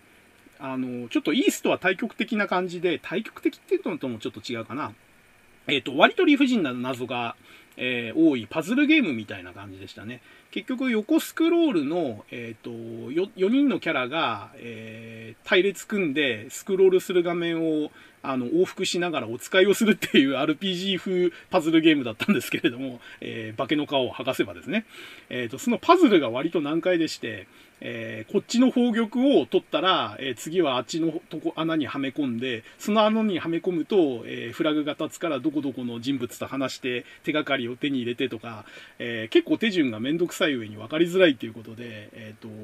攻略本とか、その友達からその謎の解き方を教えてもらいながらクリアした記憶がありますね。なので、えっ、と、ソーサリアンは、その、え不老不死プラス、えー、強い魔法が最初から使い放題っていう前提でやっても相当難しいゲームだったんで、えー、まあ、正直ゲームとしてはバランスも取れてないし、えー、僕はゲームとしてはそれほどソーサリアンは実は評価してないんですよね。ただ、えっ、と、そのチートな状態を前提として、えっ、と、解き方もある程度教えてもらった状態で、え、やる分には、え音楽もグラフィックもすごい、良かったし、話もまあまあ、あの、引っかかりさえしなければ、えー面白いゲームだったとは思います。ただゲームとしてのゲーム性は、えー、今の水準で見ても当時の水準で見てもそんなに名作っていうほどではないよなっていう、えー、正直な感想ですねソーサリアンに関しては、えー、ただ、えーソーサリアンは、えーイースイース2と同じで、えーと、音楽が抜群に良くてえー、各シナリオごとに3、4曲オリジナルの曲がついてるんですよね。だから15シナリオで60曲を優に超える曲が入ってたんじゃないですかね。だから、え、ー、と、イースとイースもそうだったんですけども、ソーサリアンも当時サントラ買って、えー、死ぬほど聴きましたね。えっ、ー、と、買ったというか借りたのかなえー、当時のレンタル CD 屋に行って CD 借りて、えー、カセットテープにダビングして、えー、そのカセットテープはまあ擦り切れるほど聞きましたね。えー、だからゲームミュージックいっぱい聞きましたけど、僕がこれまでの生涯で一番聴いてるゲームミュージックってひょっとしたらファルコムのゲームミュージックかもしれないですね。えー、特にソーサリアンとイースシリーズは、えー、すっごくいい曲が多かったんで、もうゲームミュージック聴くときは必ずリストには入れるというぐらい好きな、えー、曲でした。もう一時期聴きすぎてちょっと飽きちゃったんでしばらく聴いてなかったんですけど、たまに聴くとやっぱりいいなって今でも思いますね。はい。で、えっ、ー、と、イースはちょっと別格として、えっ、ー、と、ソーサリアンって実はあの、ドラゴンスレイヤーシリーズっていうシリーズの5作目っていう位置づけなんですよね、本来は。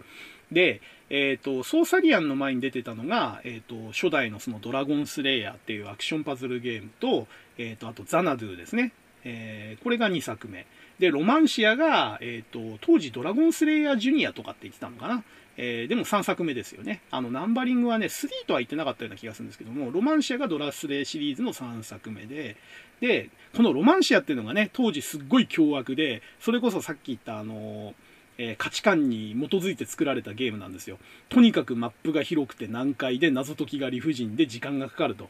えー、友達がやってるの隣で見せてもらったことあるんですけども、まあ、ロマンシアは理不尽の塊ですね。えー、あれは、ゲームというよりは、えー、なんだろうね。えー、M ドレー超強用ゲーム？かなり M 要素強いですよ、あれは。もう、降りかかる理不尽が当たり前って精神でやらないとクリアできないなっていう感じのゲームだった、えー、印象ですね。隣で見ていた限りでは。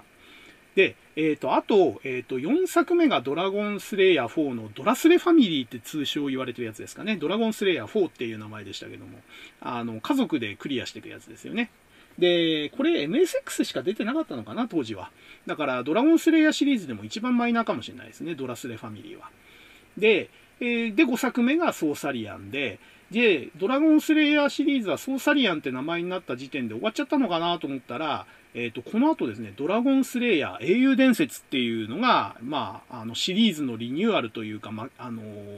なんつうんですかね、えー、もう一回やり直しみたいな感じで、要は英雄伝説シリーズっていうのが、え、ドラゴンスレイヤーっていう頭につけた状態で、新シリーズとして始まったんですね。で、このドラゴンスレイヤー英雄伝説っていうのが、えー、また、イースに輪をかけてですね、優しくしたゲームで、さらに言うと、もう完全に、えー、ドラクエのパクリでしたね。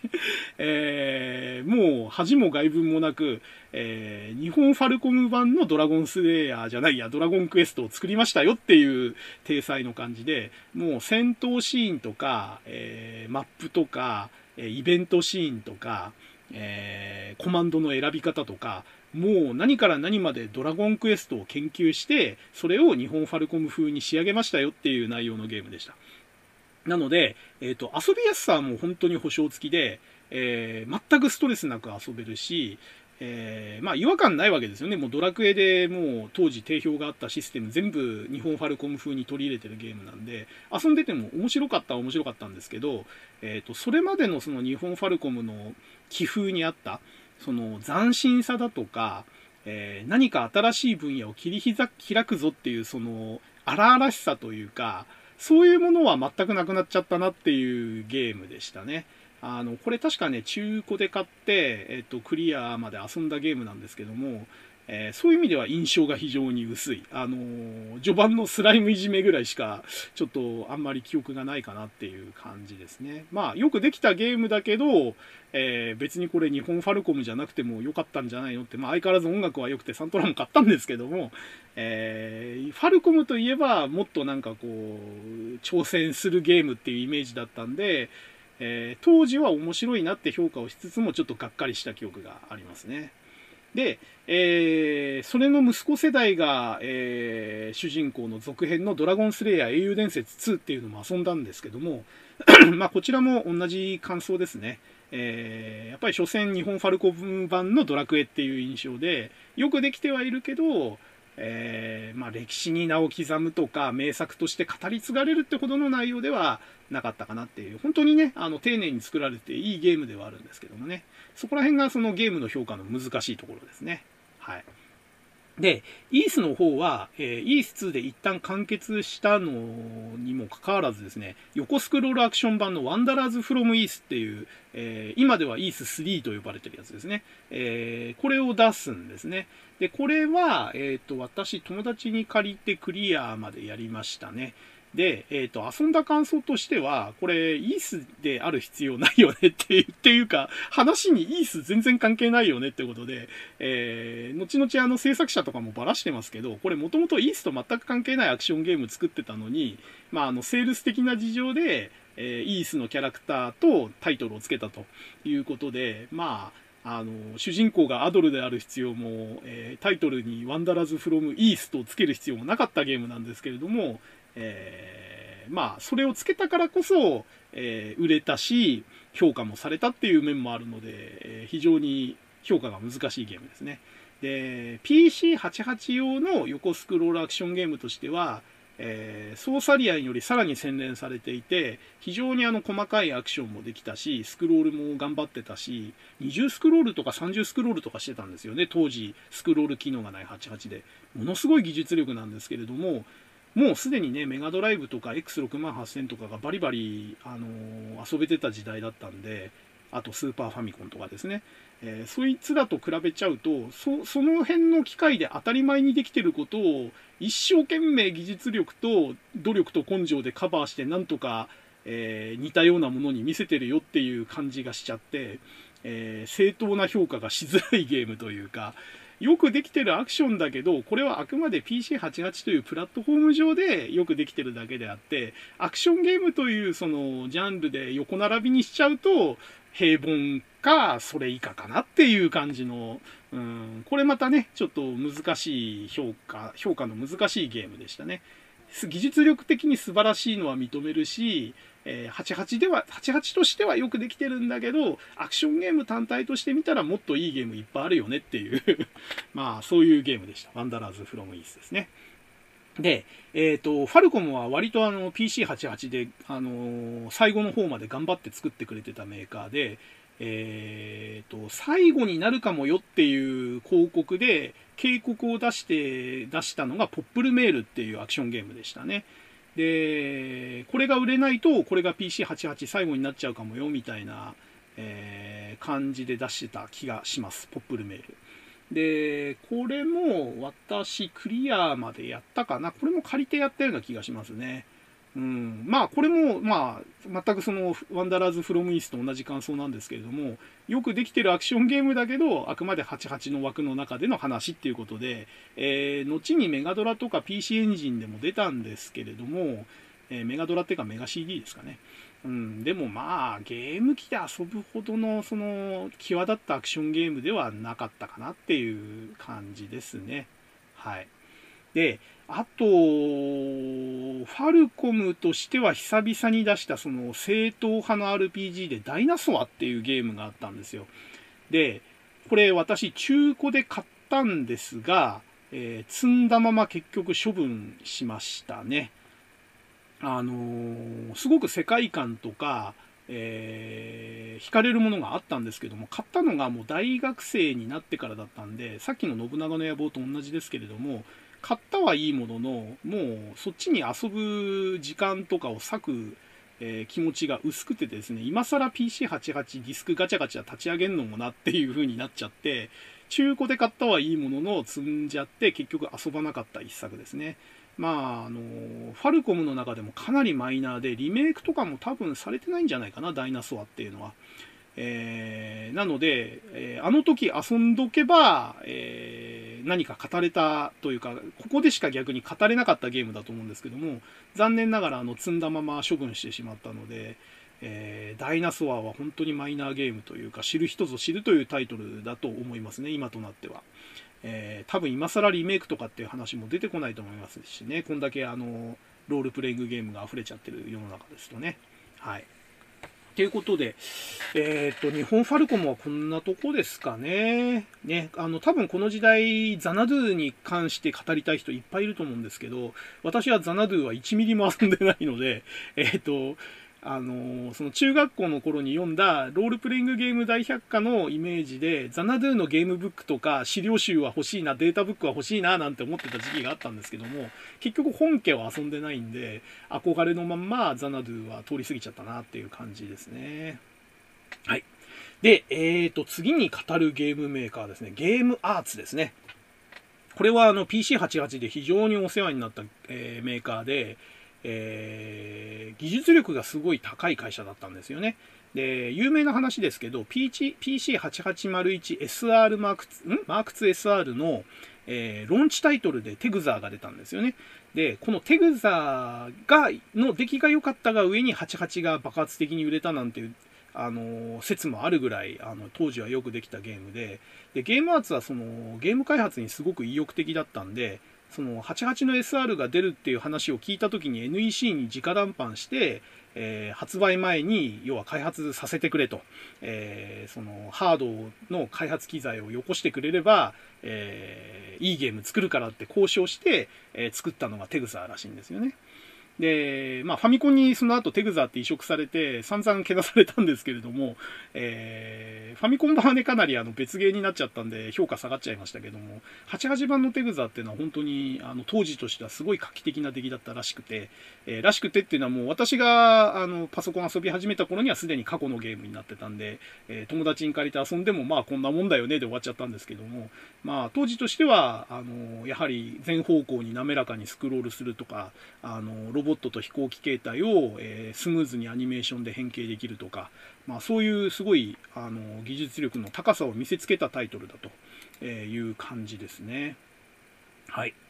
で、えっ、ー、と、私がゲームアーツというメーカーを本格的に意識したのはシルフィードですね。えー、これね、シリーズでメガ CD とかでも出てたり、あと PS2 とかでも続編が出たりしてたのかな。えー、なんていうのかな。えー、クォータービューシューティングゲームえっ、ー、と、基本は縦スクロールなんだけれども、ちょっと画面が前倒しというか、こう、奥行きがある画面になってて、えっ、ー、と、ちょっと他にはなかなかない、えー、視点のシューティングゲームでしたね。奥に向かって、えー、スクロールしていくっていう。でも 3D まではいかない、えー、半 2D、半 3D みたいな、えー、見た目のゲームだったという感じですね。で、ゲームアーツはあの音声合成が得意なメーカーで、えーと、サウンドボード2とか積んでない、そのただの FM 音源と PSG 音源しかなかった88で、えー、声を出すと、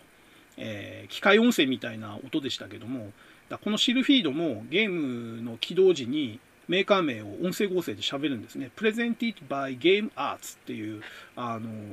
子供の声で喋って、で、敵のボスのザカリテっていうのがいるんですけども、こいつがいちいち途中で、あのー、いろいろコメント挟んでくるんですね。えー、ゲームスタート直後に、わしは宇宙の帝王ザカリテ、貴様らごときに倒されはせんって宣言をするシーンがあって、で、そこからゲームが始まるんですよね。で、途中でゲームオーバーになると、どこまで進んでたかによってザカリテがなんかこう、嘲笑うわけですね。で、あんまり初期の頃に死ぬと、はっはっはっはっお前は弱かったっていう感じで、すごい、あの、あざけってくるわけですね。で、えー、ある程度進んでると、えっ、ー、と、なんだっけな、なかなかやるな。しかし、その程度でわしは倒せぬ、みたいな感じのことを言ったりとか。で、かなり後半まで行ってると、ただ高笑いするだけみたいな。はっはっはっはっはっはっはっは、みたいなね。あとにかくあの、なんていうんですかね。あのー、拙いというか、わざ、わざとやってるのか、技術的な問題だったのか、その機械的な音声で、えっ、ー、と、プレイヤーを嘲笑ってくるっていう、そのシチュエーションに音声合成使ってたっていうのがすごく印象的で、で、シルフィード自体は、その、後で分かったんですけど、初期のポリゴン技術みたいなことも使ってて、えっ、ー、と、敵キャラとか弾とかが、えポリゴンの板で作ってあったらしいんですよね。だから、あの、後のポリゴン技術全盛の 3D CG の、えー、まあ、なんていうんですかね、先駆けみたいなゲームだったっていう感じですね。で、シルフィードはオープニングでもワイヤーフレームであのアニメーションをやって、えー、と発信シーンを、シルフィードの発信シーンを再現してたりとか、とにかく当時としてはものすごく、その、なんていうんですかね、サイバーチックで未来的なその世界観をゲームで表現できるメーカーということで、非常に技術力が高いメーカーという印象でした。で、えー、シルヒードの他に、えっ、ー、と、遊んでたのがギャンブラー自己中心派ですね。これ、あの、麻雀ゲームで、あゲームじゃないや、麻雀漫画で有名なあの、片山正幸さんでしたかね。えっ、ー、と、それの漫画のゲーム化なんですけども、これが非常によくできた麻雀ゲームで、えっ、と、ま、ちゃんと漫画のキャラクターと同じような思考パターンと、え打ち手をやってきて、え、ー、と、なんだっけ、持ちすぎの金蔵だっけえっ、ー、と、めちゃくちゃその、運がいいキャラは、本当に2発目とか3発目で、あのー、役が、めちゃめちゃ高い役が揃ったりとか、あと、ゴッドハンドっていうやつは、えー、リーチをかけると、その後必ず一発相撲をするっていうキャラで、えー、それも再現されてたりするんですね。要はもう、えー、本来はチートが許されない麻雀ゲームで、えチートが当たり前だっていうゲームを出したっていうのが当時画期的だったんですよね。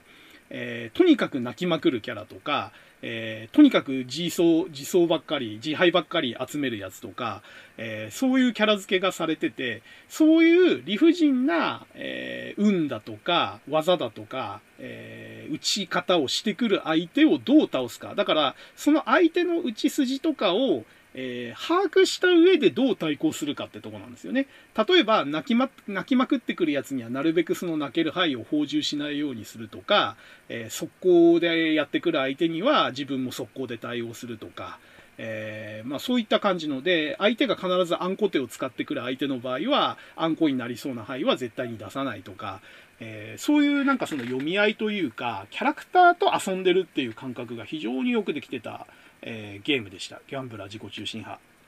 で、これは、えー、初代と2と3までが88で出てたのかな。で、面白かったのは、えっ、ー、と、続編でキャラが追加されると、えっ、ー、と、前のゲームディスクを読み込むか何かして、えっ、と、キャラクター混ぜて遊べてたんじゃなかったかな、確か。だから、最後の3になると、えっ、と、1から3までのキャラ全部が確か一緒に卓を囲めたような気がしますね。はい。え、ー、と、こういうね、後から発売されたディスクで、え、ー、と、遊べるっていうのは、えっ、ー、と、ちょっと遡ると、あの、さっきのソーサリアンなんかもそうですよね。あれ追加シナリオって形で、えっ、と、システムとシナリオが別々に発売されてて、シナリオディスクっていうのを買うと、え、ー、と、別なシナリオが遊べたりしたんですよね。だから、あ、ちょっと今思い出したから、ソーサリアン語り直すと、またファルコンも戻んなかった話ですけど、えっ、ー、と、ソーサリアンは基本の15シナリシナリオ以外に、戦国ソーサリアンとピラミッドソーサリアンと、あと、同人で出てたいろんなソーサリアンがあって、で僕が遊んだのは戦国ソーサリアンまでかな。戦国ソーサリアンもすごいいいゲームだったんですけど、あのー、基本システムにこの拡張シナリオを別売りで売って、それで別なゲームとして遊べるっていうシステムがすごい、えー、画期的だったのがソーサリアンだったなという感じですね。これはパソコンでしかできない、当時はできない技だったんで、えー、まあ、88というかパソコンならではの売りとするにしても、え、非常にいいシステムだったなと。え当時の、えー、ファミコンだとか PC エンジンだとかメガドライブではちょっと真似できないシステムだったということで、非常に良かったんじゃないですかね、これは。はい。で、えー、話をゲームアーツに戻すと、えっ、ー、と、ギャン事故ですね。ギャンブラー自己中心派がよくできた麻雀ゲームだったというお話ですね。で、これは、あの、ゲームアーツって後にね、あの、メガドライブに参入して、メガドライブでもいっぱいいいゲーム出してくれたんで、え、僕の中ではもう、88時代から続いてゲームアーツは、あの、好きなメーカーということで、あの、非常に好感度を持って、えー、見てたメーカーですね。はい。あと、ゲームアーツのゲームというと、え、ー、と、ゼリアードっていうゲームがあって、これがまた難解な横スクロールアクション RPG で、えー、僕は早々とお手上げになっちゃったんですけど、弟がなぜかハマってですね、えー、エンディングまで行ったゲームとして、え、記憶してます。えー、いや、あの当時の弟の、そのなんか、好みというか、忍耐力というか、すごいなって思いましたね。ゼリアードってめちゃくちゃ難易度高い上に、めちゃくちゃマップも広いし、難しいゲームだったんですよね。えー、あれをエンディングまで遊んだっていうのは、本当に、あやっぱり兄弟でも全然あの趣味思考も違うし性格も違うし向いてる能力も違うんだなっていうのを思い知ったあのゲームですね。えー、この後あのウィザードリーの話もちょっとしますけども 弟はウィザードリーもあのやり込んだ男なのでやっぱりちょっと私から私とはちょっと性格とか向いてるものが違うんだなっていうのはすごく、えー、よくわかりますね。はい。えー、あとゲームアーツで印象に残ってるのはベイグスですね。えー、これ88の末期に出た、え、88年ぐらいですかね。えーと、当時新作ゲームだったんですけども、えー、88でデカキャラで横スクロールロボットアクションゲームをやっちゃおうというかなり無茶なゲームだったんですけれども、えー、ゲームアーツの技術力でですね、かなり遊べるアクションゲームになってたということで、えー、これはかなりやり込んで、あのー、エンディングまで行きました。え、チートとかも使わないでですね、えもう技術というか、あのえ頑張って、え腕前を磨いてですね、各面ごとの攻略法も全部自力で考えて、え最終ボスを倒してエンディングを見たので、え感動したゲームですね。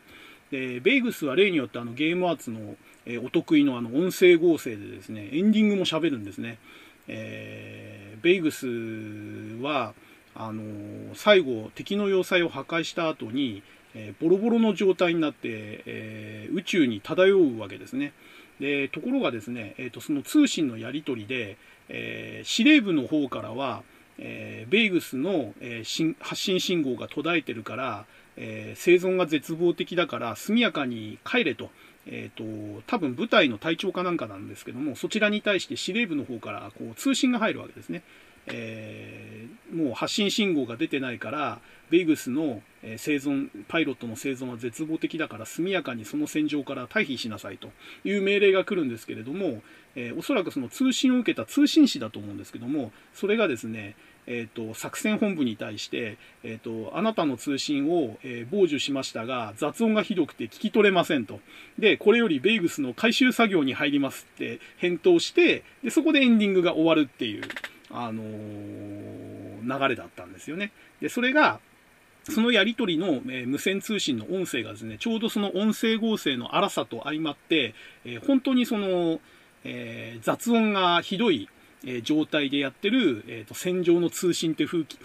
囲気がよく出てて、えー、PC エンジンとかでも確かベイグスって移植されて出てたと思うんですけども、あの、その、ガラガラ声の雑音がひどい無線通信っていうのを PC エンジンで再現できてたのかなっていうのがちょっと、えー、興味ありますね。あの、ベイグスのエンディングっていうのは本当にあの PC88 上で、えー、ゲームアーツのあの音声合成だからこそ味が出た、えー、すっごいいいエンディングだったなと、えー、思いました。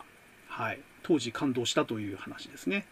で、あと、ゲームアーツは、えっ、ー、と、タイトルだけしか知らないんですけど、腹切りっていう、えー、とんでも戦国ゲームを出してるんですけれども、えー、これはですね、中古で何回か買おうか躊躇した挙句ですね、そもそも本家の、本家のというか、ちゃんとした信長の野望すら遊んでないのに、こんなおちゃらけゲーム買ったって遊ぶわけねえわなって言って、えー、結局諦めたというか、買わなかったゲームですね。えー、まあ、腹切りっていうタイトルからわかる通りですね、本気でその戦国時代を遊ばせよっていうゲームではなくて、えっ、ー、と、大名が三船だとか、えー、そういう、まあ、三船敏郎ですよね。あの、そういう名前の大名がいたりとか、もう間違った、えー、海外の日本観に基づいた戦国ゲームを、えー、作ったよというまあそういう体で作ったおちゃらけゲームってことですね。まあちょっと遊んでみたかったタイトルであるんですけども、これも、えっ、と多分どこにも移植されないで、多分88番だけで終わっちゃったんですかね。ちょっとあの興味はあったけれども、多分もう一生遊ぶことはないでしょう。はい。ということで、ゲームアーツの話は、えー、この88のゲーム群を経て、えー、メガドライブに続くんですが、えー、その後の話はまたメガドライブの話をした時に、え語りたいなと思います。はい。で、あともうだいぶ話しちゃったんで、あとはそんなに遊び込んでないっていうのと数が多いんで、えっ、と、例によってサクサクっとこう、触れる程度にとどめて、え話を進めていきたいと思います。えっ、と、まず、88のゲームメーカーで有名だった一つが日本テレネットですね。えー、このね、最近実はあのニュースで日本テレネットって情報流出した会社って話題になって、えー？ってみんな古参のパソコンゲームファンは驚いたと思うんですけども、あの日本テレネットはそのゲームメーカーの日本テレネットは全く全く関係ない、えー、別の会社らしいんで、えー、ゲームメーカーの日本テレネットはもうだいぶ前、20年以上前に倒産しちゃってるんで、20年は経ってないかな、十数年前にあの倒産しちゃってるんで、もうないんですけれども、えー、当時の日本テレネットはあのイケイケでですね、えー、特にあのビジュアルに力を入れたゲームを作るメーカーで、えー、広告の写真とかの見栄えがすっごい良かったんですよね。えーと、明るい色調で、えー、アニメチックで綺麗な、あのグラフィックのゲームをいっぱい作ってたんで、当時やっぱりいっぱい売れたんじゃないですかね。儲かったと思いますね。あの、パッと見ね、広告で見るとすっごくね、面白そうに見えるんですよ、日本テレネットのゲームって。だけど、実際に買ってみると、いろいろバグが多かったり、えー、システムが荒々だったり、えー、ちょっと残念な内容っていうことが多かった記憶があります。で、日本テレネットのメーカー、あのゲームは、僕は多分買ってないですね。全部借りて遊ばせてもらったか、えー、友人が遊んでるのを見せてもらったかって感じで、えっ、ー、と、タイトルだけ知ってるので言うと、ファイナルゾーンっていう縦スクロールのアクションゲームとか、あと、無限戦士バリスっていう、あの、女子高生、ビキニアーマーの女子高生が主人公の、えー、横スクロールアクションですね。で、えー、アルバトロスっていうゴルフゲームとか、あと、プロ野球ファンっていうプロ野球ゲーム、野球ゲーム。あと、デジタルデビルストーリー、女神転生っていう、あの、今に続いてるその、メガテンシリーズと、えー、同じ原作を元にはしてるんだけれども、えー、ゲーム内容は全然別なものですね。結構当時こういうことあって、同じ原作の版権は取ってるけど、全然違うメーカーが全然違うゲームを作るってことは結構あったんで、え、ー、と、この日本テレネットの、えメガテンですね、え女神転生は、えこれ一作で終わったアドベンチャーゲームかなんかですね、確か。で、あと、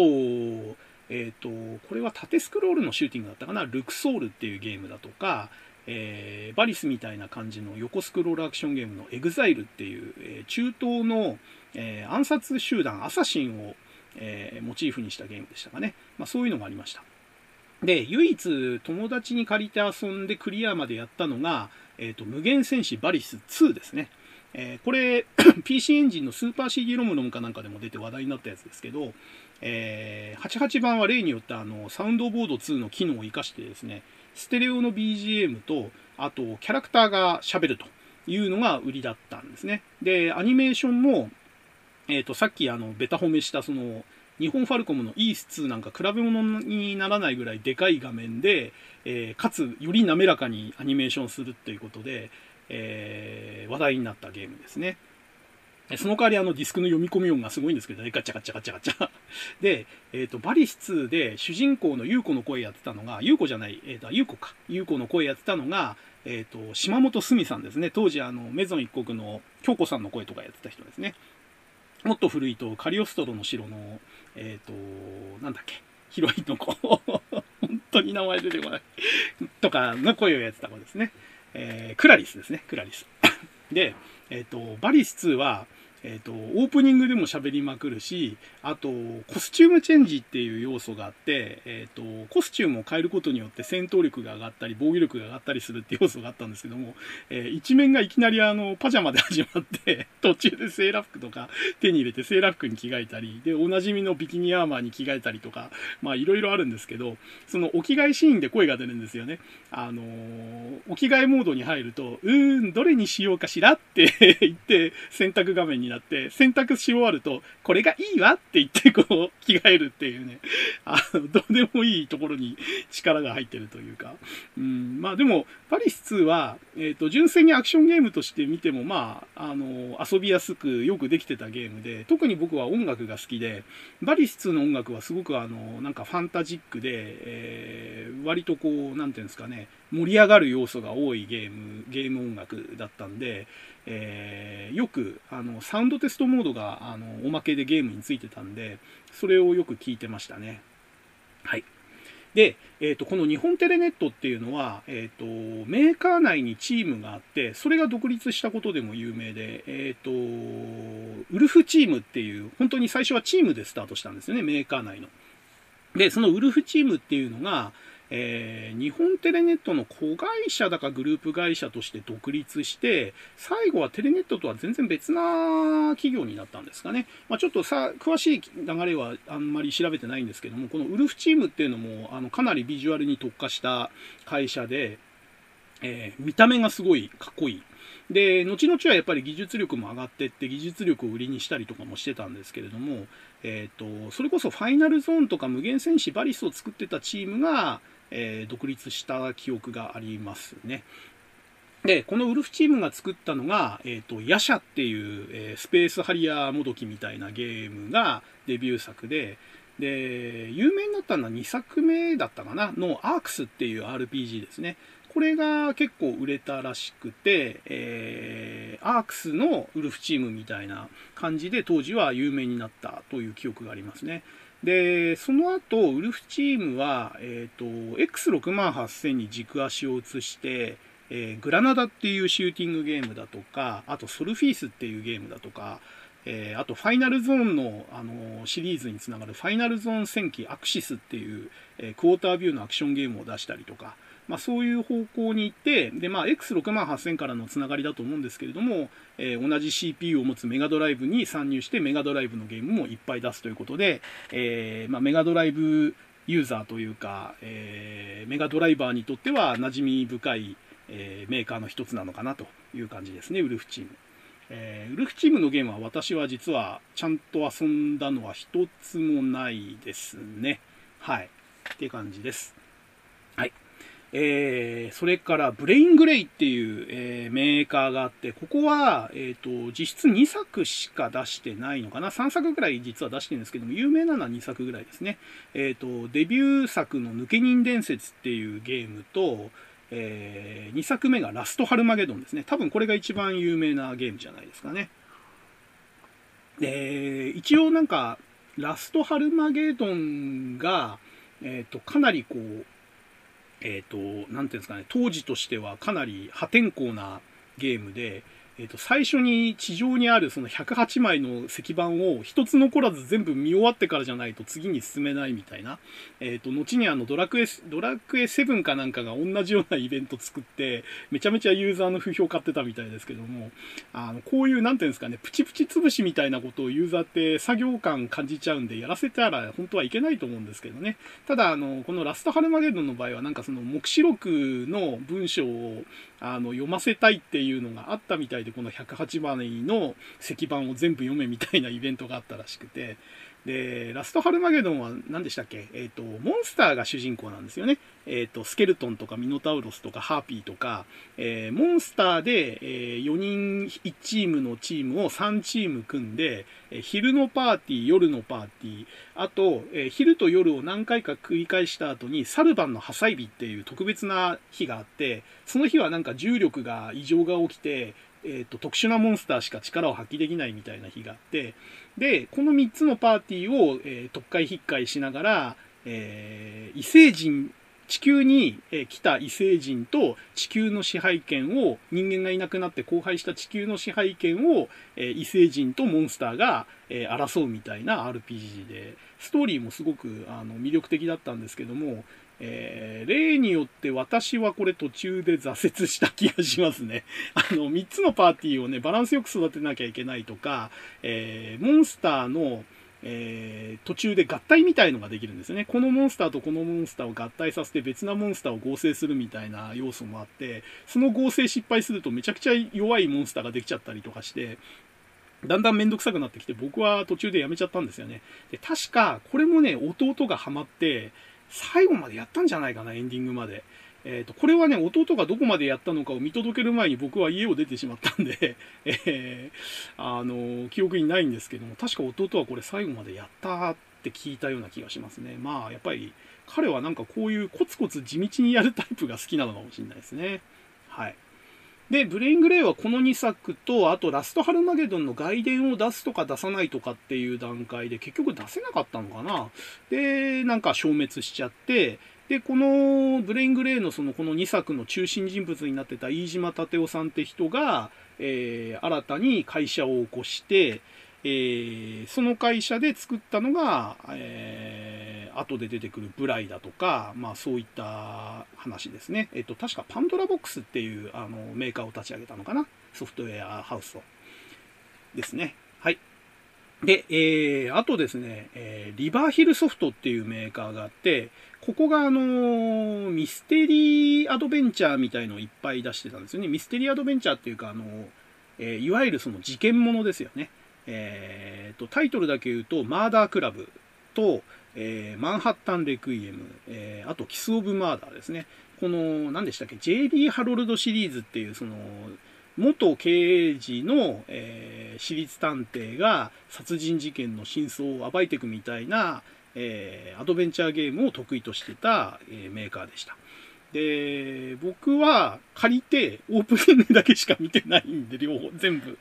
えー、すごい、あの、おしゃれでかっこいいんですよね、オープニングタイトルとかがね。でも、あのー、遊ばずにそのまま返した記憶がありますね。で、この前スイッチで、えっ、ー、と、殺人クラブ、マーダークラブの、えー、リメイク版が出てたんで、500円かなんかで買って、そのまま積んでますね。えー、これもね、ちょっとやりたいなと思いつつ、手が出してないやつですね。で、あと、リバーヒルソフトは、えっ、ー、と、ブライっていうゲームを出してて、僕はこれが大好きでしたね。えっ、と、さっき言ってた、その、パンドラボックスっていう、えー、ソフトウェアハウスを立ち上げた飯島立夫さんがシナリオをやってて、で、キャラクターデザインとかが、あの、当時、セイントセイヤのアニメのキャラデザをやってた人がやってて、で、音楽に、えっ、ー、と、女性バンドのあの、庄屋っていうバンドが当時あったんですけども、そこに作曲を依頼したりとか、えー、とにかくなん、なんていうんですかね、こう、見た目と、えー、宣伝が派手だったんで、すごく目を引くゲームだったんですね。で、実際に、えっ、ー、と、これ買ったか借りたか忘れちゃったんですけど、ブライは、えっ、ー、と、エンディングまでやったんですよ。ところが、ブライってこれ、上巻と下巻に分かれてて、88番は上巻しか出なかったんですよね。で、上巻はクリアして、一応そこで、一応のエンディングは迎えるんですけども、数々の伏線や謎を残したまま、下巻に本当は続くんですよ。だけど、下巻は結局、待てと暮らせと88では出なくて、えっ、ー、と、98で出たのかな？で、えー、FM タウンズとかでも出てた気がしますけど、で、あと PC エンジンでは、えっ、ー、と、上巻、下巻両方出たんですけれども、えー、僕が持ってたメガ CD ではなぜか上巻の分しか、えー、移植されなくてですね、下巻が出ないという、88に続いてメガ CD までこの仕打ちかという感じだったんですけれども、え、結局私は下巻は遊べないまま今に至ってますね。で、PC エンジンを実はあの中古で買い直した時に、ブライの上巻下巻も買ったんですけれども、やっぱりですね、えー、もうサタンとかプレステが出てる時代に PC エンジンの CD ロムゲームはかったるくてですね、えー、上巻から遊び直そうと思って頑張ってたんですけど、途中で飽きて投げ出して えっと、遊ばないまま処分しました。えー、なので、ブライの下巻は一体どんなストーリーだったんだろうって、もやもやしながら現在に至るという感じですね。で、ブライはね、あの、とにかく、その、まあ、システムもなかなか斬新というか面白面白いシステムで、えっ、ー、と、各パラメータが数値では表されてないんですよね。なんかあの、宝玉で表されてて、えー、だんだん減ってくるとひびが入って割れてきて、最後真っ二つになると、えっ、ー、と、ゼロってことで死んじゃうみたいな。だから、曖昧な、えステータス表示みたいな感じになって、それが賛否両論だったんですけれども、えー、そこが変わってたのと、あとビジュアルシーンがすごかったんですよね。とにかくその合間に入るデモと、えー、そのストーリーがすごくドラマチックというか、あのー、RPG と言ってたけれども、戦闘シーンがあるアドベンチャーゲームみたいな雰囲気で、えーと、とにかくストーリーとデモに力が入ってるゲームだという印象でしたね。であと今でもたまに聞き返しますけれども、その庄屋が作曲したという体になってるですね、BGM がすごいいい曲が揃っててですね、ノリが良くて、えー、音色もすごく凝っててですね、今聴いてもすごくいいゲームミュージックだと思うんで、まあ、ブライの上巻だけの話なんですけども、えー、ブライは、上巻は、えー、最後までクリアした人間としては、えー、まあ何番でやるかによっても多分印象は変わると思うんですけども、当時遊んだ88番は結構面白いゲームだったなということができるかなと思います。はい。えー、それから、えー、高画堂スタジオっていうところがあって、ここは私本当に遊んでなくて、それこそあの、ロールプレイングゲーム大百科で読んだ印象とかしかないんですけれども、え、ー、と、コズミックソルジャーっていう宇宙を舞台にしたアドベンチャーゲームを出してて、え、ー、と、続編の、えー、サイキック王っていう、コズミックソルジャー2サイキック王っていうのも出してて、この辺がなんかその、女性アンドロイドがドカーンと画面にこう、表示されてる状態でアドベンチャーゲームをやるっていうゲームで、非常に当時の流行というか、あの、風潮を反映したゲーム画面だなっていう、えー、感じでしたね。えっ、ー、と、あと、高画堂スタジオで有名なのは、覇者の封印ですかね。これ、あの、ファミコンにも移植されたし、えっ、ー、と、セガマーク3にも移植されたっていう、あの、超有名作で、えー、マップと、あとフィギュアがついてくるんですよね、おまけでね。えっ、ー、と、これ多分ファミコンとかマーク3にもついてたんじゃないかな。マーク3はちょっとフィギュアがついてたかどうか覚えてないですけど、とにかくその、おまけが豪華だっていうことで、えー、話題になったゲームでもありますね。はい。で、えー、それからスクエアですね。今でいうエニックススクエアの、あの合体する前のスクエアですね。まあ、あの、スクエアって名前でスーパーファミコンのファイナルファンタジーとかも出してるんで、スクエアでわかる方も多いと思うんですけどね。当時、パソコンではそれほど、なんていうんですかね、あの、有名なゲームは出してないというか、話題にはなってたんですけども、えっ、ー、と、アドベンチャーゲームばっかり出してて、えっ、ー、と、アルファっていうそのアニメーションが売りの女性エスパーみたいのが主人公のゲームと、あと、コスモチェイサーブラスティだったかな。クルーズチェイサーか。クルーズチェイサーブラスティっていう、えー、変形するロボット。あの、マクロスみたいな、あの、感じのバルキリーみたいなロボットが、えー、主人公で、これもアニメが売りの、えっ、ー、と、アドベンチャーゲームを出してたりとか、まあそういうメーカーでしたね。ここもなんかその秒間5個まで動くアニメーションみたいな、アニメーション技術を、えー、当時売りにしてたんですけども、まあ、ブラスティちょっとやったんですけれども、とにかく戦闘アニメーションがかったるくてですね、えー、やってらんないなっていう感じのゲームでした。はい。だから技術力偏重で、えー、内容はちょっと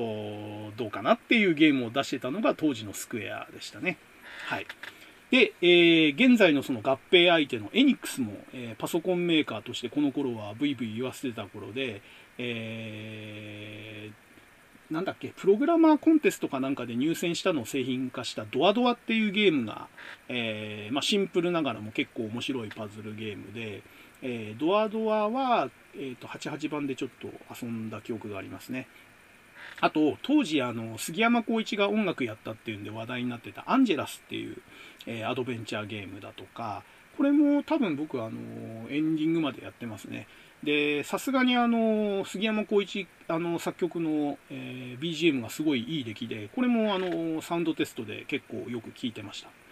で、あとですね、本当に88の末期に出たのが、えっと、ミスティーブルーっていうアドベンチャーゲームで、これはあの、僕は当時本物を知らなかったんですけども、ボーイの解散コンサートかなんかを、えー、ゲームの結構重要な場面にえー、使ってたゲームですね。ボーイとは言ってないんですけども、ゲームの中では。オル、オルフェとかって言ってたかな？オルフェっていうそのバンドが解散するっていうところが物語の発端みたいな、えー、青春ミステリーアドベンチャーみたいな、えー、内容でしたね。で、このミスティーブルーはアニメーションとかの演出がすごく良かったのと、グラフィックがえっ、ー、と、機動戦士ゼータガンダムとかダブルゼータの、えっ、ー、と、作画監督かなんかやってた人なんですよね。恩田なんとかさんって人が、えっ、ー、と、キャラクターデザインやってて、で、音楽が、あの、例の小城雄三さんですよ。の、かっこいいその音楽がバックに流れてですね、えグラフィック、シナリオ、キャラデザ、えー、音楽、まあ、こういったところがね、非常に高レベルでまとまったアドベンチャーゲームで、まあ、今リメイクして売れるかっつったら多分売れないんですけども、当時の88のアドベンチャーとしてはすっごい高水準の、あの、いいアドベンチャーゲームでしたね。これも、あの、エンディングまでクリアして、えー、非常にしんみりした、えー、記憶があります。はい。で、えー、あと、この頃のゲームとしてやっぱり外せないのは、この、パズルゲームブームですよね。えー、BPS が出してたテトリス、えー、私、88番で初めてやってハマりました。えー、88番のパソコンの方がテトリス先で、えーと、その後なんですよね、ゲーセン版が出たのは、セガのゲーセン版が出たのは。だから、あまりにもそのパソコン版とゲーセン版のテトリスの体裁というか、そのルールとか操作感が違ってたんでびっくりしたんですけれども、えー、この BPS のテトリスは程よいスピード感と、えー、ていうんですかね、テンポで延々と遊んでしまうという感じで、あのー、結構、あ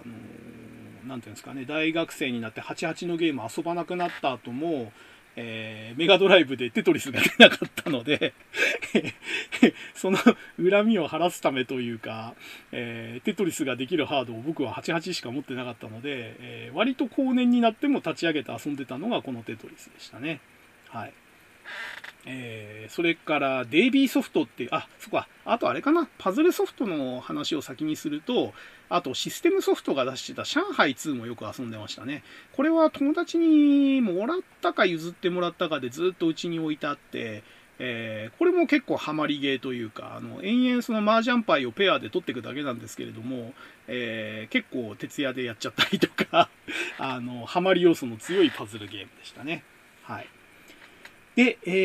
ーと、メーカーごとの話に戻すと、デイビーソフトっていうメーカーがあって、ここでハマったのが今夜も朝までパワフルマージャンっていうシリーズがあって、えーと、初代と2両方88で出てて、で、麻雀っていうタイトルがついてるんですけども、麻雀以外のなんかその簡単なアドベンチャーゲーム風のやつだとか、パズルゲーム風のやつだとか、結構てんこ盛りのソフトで、えー、麻雀もね、ちょっとね、変わった麻雀なんですよね。あの、正統派じゃなくて、なんかその、パワー相撲みたいのができて、意味があるんだかないんだかわかんないんだけども、押しっぱなしでパワーを貯めて、いい感じのところで話すと、画面がピカピカ光って積もるとか、なんかそういう、くだらない要素が結構あって、えー、本気でというか、ちゃんと麻雀として遊ぶときは、ちょっと変なんですけれども、ギャンジコの方で遊んで、えー、軽く、えー、遊んで、えー、っていう感じでやるときは、デイビーソフトの、えー、パワフル麻雀の方で遊ぶという感じで遊び分けてたっていう感じですね。はい。まあ、デイビーソフトってね、ファミコンのあの頭脳戦艦ガルとか、ボルガード2で結構有名なメーカーなんですけれども、88だとパワフル麻雀ぐらいかな。はい。あと、あれですよね、変名であの、エッジソフトを作ってたっていうのでも有名らしいですけど、そこは詳しくないんで割愛します。えー、あとですね、えー、結構マイナーなメーカーですね、グローディアですね。えー、ここが開発してバショーハウスっていうところが販売してた、えー、テスタメントっていうアクションゲームと、えー、あとエメラルドドラゴンっていう RPG ですね。え、テスタメントは本当に難しいゲームだったんで、ちょっと遊んではゲームオーバーっていうのを繰り返してすぐ遊ばなくなっちゃったんですけども、エメラルドドラゴンは、えーと、中古で買ってエンディングまでやりましたね。あの、これも当時としてはすごくビジュアルが画期的というか、あの、アニメチックなキャラがいっぱい出てきて、イベントシーンとかでもアニメーションしたりとか、大きい絵があの表示されたりとかして、かなりそのストーリーと演出とアニメーションにあの力が入ってるゲームで、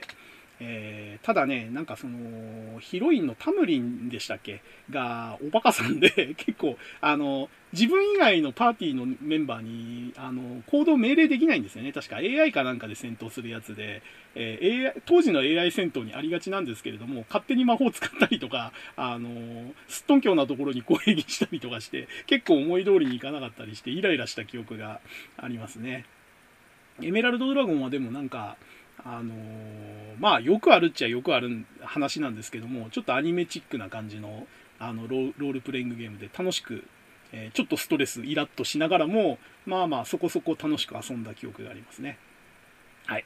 あと,、えーと、88で、えー、結構出してくれてたというか数は少ないんですけども、えー、粒寄りで出してくれてたのがコナミでえー、グラディウス。88番のグラディウスは当時結構遊びました。で、このグラディウスは友達に貸してもらったんだか、タダでもらったんだかで、えっ、ー、と、改造版でもらってて、えっ、ー、と、ファミコンと同じように、オプションが2つまでしか付けられなかったんですけど、88番って、えっ、ー、と、改造したことによってオプションがちゃんと4つまで、えっ、と、付けられるようになってたんですね。で、その恩恵も受けて、えっ、と、結構あっさりエンディングまでいけるようになってたので、えー、グラディウスはかなりあの88番で何周、何周っていうのも変か、え、ー、と、エンディングまで遊ぶってことを、えー、結構長い期間、えーと、毎日やってたこともあって、えー、僕の横スクロールシューティングの腕前って割とこの88番グラディウスの、え改造版で鍛えられたんじゃないかなっていう、え記憶があります。はい。あと、えっ、ー、と、コナミといえば、88のコナミといえばもうこれを語らずにはいられないというか語るべきなんですけども、スナッチャーですね。えー、アドベンチャーゲーム、サイバーパンクアドベンチャーのスナッチャーですね。これ、今となってはもう元ネタわかるんであれなんですけども、当時は知らなかったんで、えー、ブレードランナーのモロパクリですね えー、今に続くあの、小島監督でしたっけ？の、えっ、ー、と、ソリッドスネーク、えー、のシリーズですよね。えー、あれの、えー、なんつうんですか？原点というか、まあ、アドベンチャーですけどね、アクションじゃなくて、えー、映画をモチーフにしたアドベンチャーゲームを結構小島監督って作ってるんですけども、えっ、ー、と、それの、まあ、最初のものというか、ブレードランナーをモチーフにして、え、作ったアドベンチャーということで、で実はこれも、えっ、と、全3部のうちのアクト2ですよね。アクト2でシナリオが終わっちゃって、こっからスナッチャーと決着つけるぞってとこでエンディングになっちゃうんですよね。で、えっ、と、アクト3は結局 PC エンジン版で、CD-ROM 版が出るまではずっと見ることができなくてで僕は PC エンジン持ってなかったんで結局スナッチャーのストーリーを決着つけられたのはサターン版っていうところまでかかりましたねだサターン版でえっ、ー、とまあ賛否両論あるあのアクト3をクリアした時はやっぱりちょっと感慨深いものがありましたね88番からずっとこの先どうなったんだろうって思ってたのが10年越しぐらいでやっと見られたっていううん、あの感動っていうのはやっぱりあの時代ならではですかね。はい。まあ、スナッチャーもね、あのー、88番ならではの技とかが、あのー、謎とかがあって、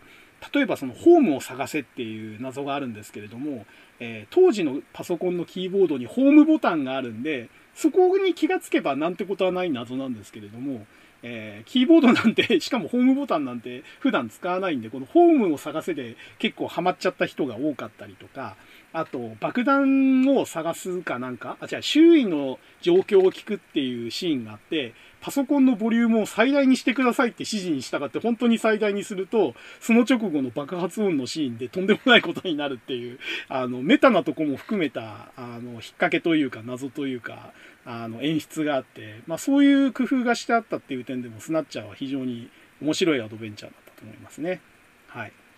で、コナミは88に関してはそんなもんなんですけども、えっ、ー、と、MSX で本当にこのメーカー輝いていて、えっ、ー、と、MSX 版で、えー、初代のグラディウスだとか、えー、MSX オリジナルのグラディウス2ですね。えっ、と、ローマ数字の2じゃなくて、アラビア数字の2の方ですね。グラディウス2とか、で、あと、サラマンダーも、えっ、と、MSX オリジナル要素がてんこ盛りのサラマンダーを出したりとか、えー、あと、グラディウス2ゴーファーの野望も実は MSX 版が出てて、こっちはあのエピソード2っていうあの副題がついてて、ゲーセン版とは別な話ですよっていう、かつ、えー、MSX の方で展開してたグラディウスサーガみたいな、えー、物語の一部ですよみたいな、ちょっと複雑な経緯のタイトルを出してたりとか、あと、えっ、ー、と、結局南極大冒険とか、ああいうのも全部あれですよね、MSX で出してたんですよね。スペースマンボウとかね。えー、まあ結構あの、それこそあれか、スナッチャーも MSX 版と、えー、じゃ MSX2 版と、あと SD スナッチャーっていうのも出してましたね。まあそんな感じで、えー、あと追加の SCC カートリッジ、あの音源を強化するカートリッジとかも出してて、コナミはもう本当に MSX を牽引するメーカーとして、えー、当時は認識されてたと思いますね。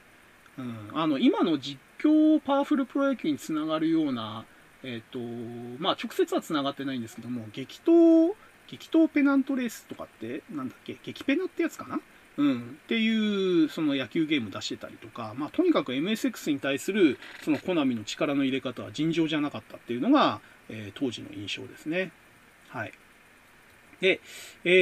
ー、あと、テクノソフトですね、語るべきは。えっ、ー、と、88で出してたので言うと、私が知ってるのだとヘルツウォークっていう、えー、2人で対戦する、えー、ゲームで、えー、時期はその飛行機と、飛行機じゃない、当時はあれか、ロボットだけなんだな。えっ、と、ロボットが主人公というか、操作できるキャラクターで、え、戦、戦車とか、え、歩兵とか輸送車とかを生産して、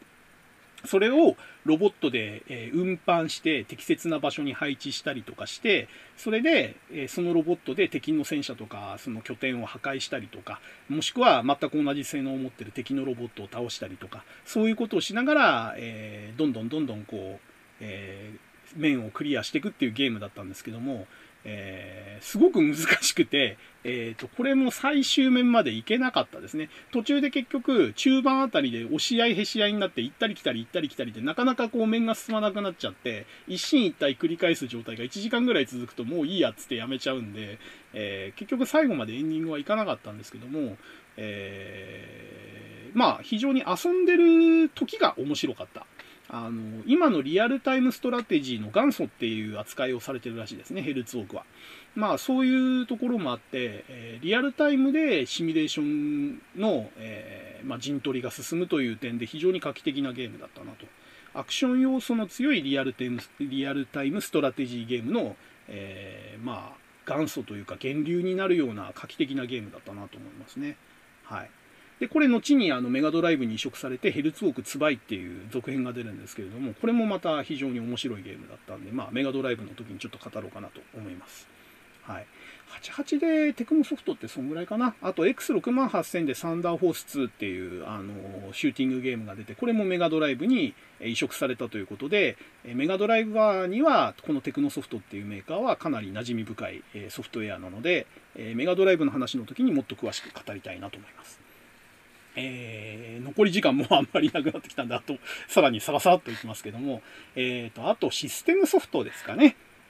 当時有名だったのは。えー、大戦略シリーズっていう、あの、シミュレーションウォーゲームの、えー、シリーズを出してて、88番ではスーパー大戦略っていうゲームを出してました。で、このスーパー大戦略が、えっ、と、当時の、えー、各国の現行兵器を使って、えー、陣取りをするというゲームだったんですけれども、まあ、兵器、当時私あんまり詳しくなかったんですけども、アメリカとかロシアとか自衛隊とか、えー、フランスだとか、えそういったところの軍用兵器を名前とかグラフィックをなんとなく理解したのはこのスーパー大戦略というゲームでしたね。えー、これもね、結局遊び始めると、えー、結構時間がかかってめんどくさいっていうんで、途中でもう戦闘シーンとかみんなはしょってやってたんですけども、そうすると今度は味気なくなっちゃうっていうね、あの、なかなかあのバランス取りが難しいというか、楽しみ方をどこに見出すかっていうのがなかなか難しいゲームだったような、えー、気がします。で、このスーパー大戦略のファンタジー版っていうのが、マスター・オブ・モンスターズっていうのがあって、えー、まあ、飛行機とか戦車の代わりに、ドラゴンだとか、えー、そういうものが出てくるっていうゲームで、まあ、結局ね、えーと、モチーフ置き換え版みたいな感じで、えー、独自要素もあったんですけども、僕はあんまりマスター・オブ・モンスターズはハマんなかったですね。はい。まあ、ハマってる友達がいたんで、結構、あの、やってるところを隣で見たりとかしてました。で、えー、あとこれは、もともと98番で出たのを88番に移植した、えっ、ー、と、ティルナノーグっていう、えー、RPG があって、えー、これが画期的だったのはシナリオジェネレーターっていうのを搭載してたんですね。えー、要はですね、新しいシナリオを作るってやると、ガチャコンガチャコンこう、ディスクを読み始めて、えー、30分から小1時間かかりましたがね、えー、待ってると、えー、オリジナルのマップと、オリジナルのストーリーと、オリジナルの、えモンスター配置で、え新しいシナリオが遊べるよという体だったんですね。要は一つとして同じシナリオはないと。えー、自動生成された、えー、RPG が無限に遊べるというのが売りだったわけですね。で、その時に生成した番号を共有することによって、人の作ったマップとかシナリオを共有することもできるっていうシステムもあったらしいんですけども、まあ、当時はあのパソコン通信とかもなかったですし、えー、その機能を有効に活用する機会って多分ほぼなかったんですけども、えー、これもですね、結局、えー、クリアまではやんなかったかな。なんかあの、自動生成したシナリオをやるんですけど、結局、ありものの組み合わせで作ってるだけなんで、へんてこな名前のキャラクターが出てきて、似たようなことを喋って似たようなお使いをやってっていうことが繰り返されるっていうことに気がついちゃうと、えー、それだったら、えー、ちゃんとしたシナリオを作り込んだ RPG をちゃんとした、え、キャラクターと流れに沿ってやりたいなと。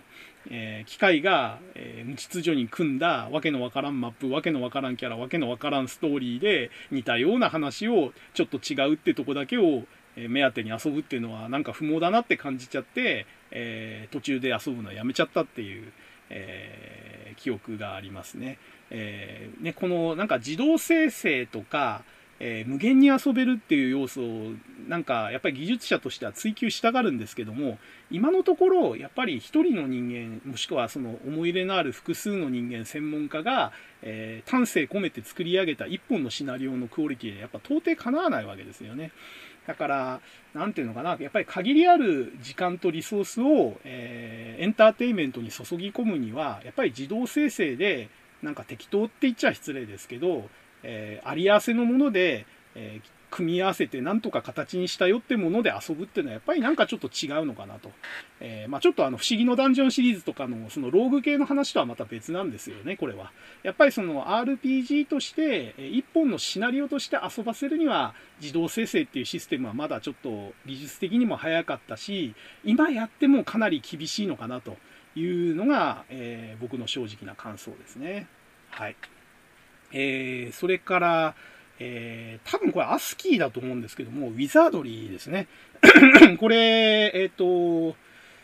私のとこは初代のあの、京王の試練場ですね。えっ、ー、と、有名なあの、トレボーの、えー、地下迷宮ですけども、このバージョンしか私は遊んだことないです。で、確か地下10階ぐらいまで到達した記憶はあるんですけれども、えー、いや、10階まで行かなかったかな ?8 階ぐらいまで潜ったかな？えっ、ー、と、地下10階まであるんですよね、あのダンジョン。で、下に行けば行くほど死の確率が上がるし、死んだ後の復活というか回収が大変で、えー、僕はもう何回か全滅してそこで断念しちゃった記憶があるんですけど、例によってあの粘り強い弟がですね、このウィザードリーにはまりまして、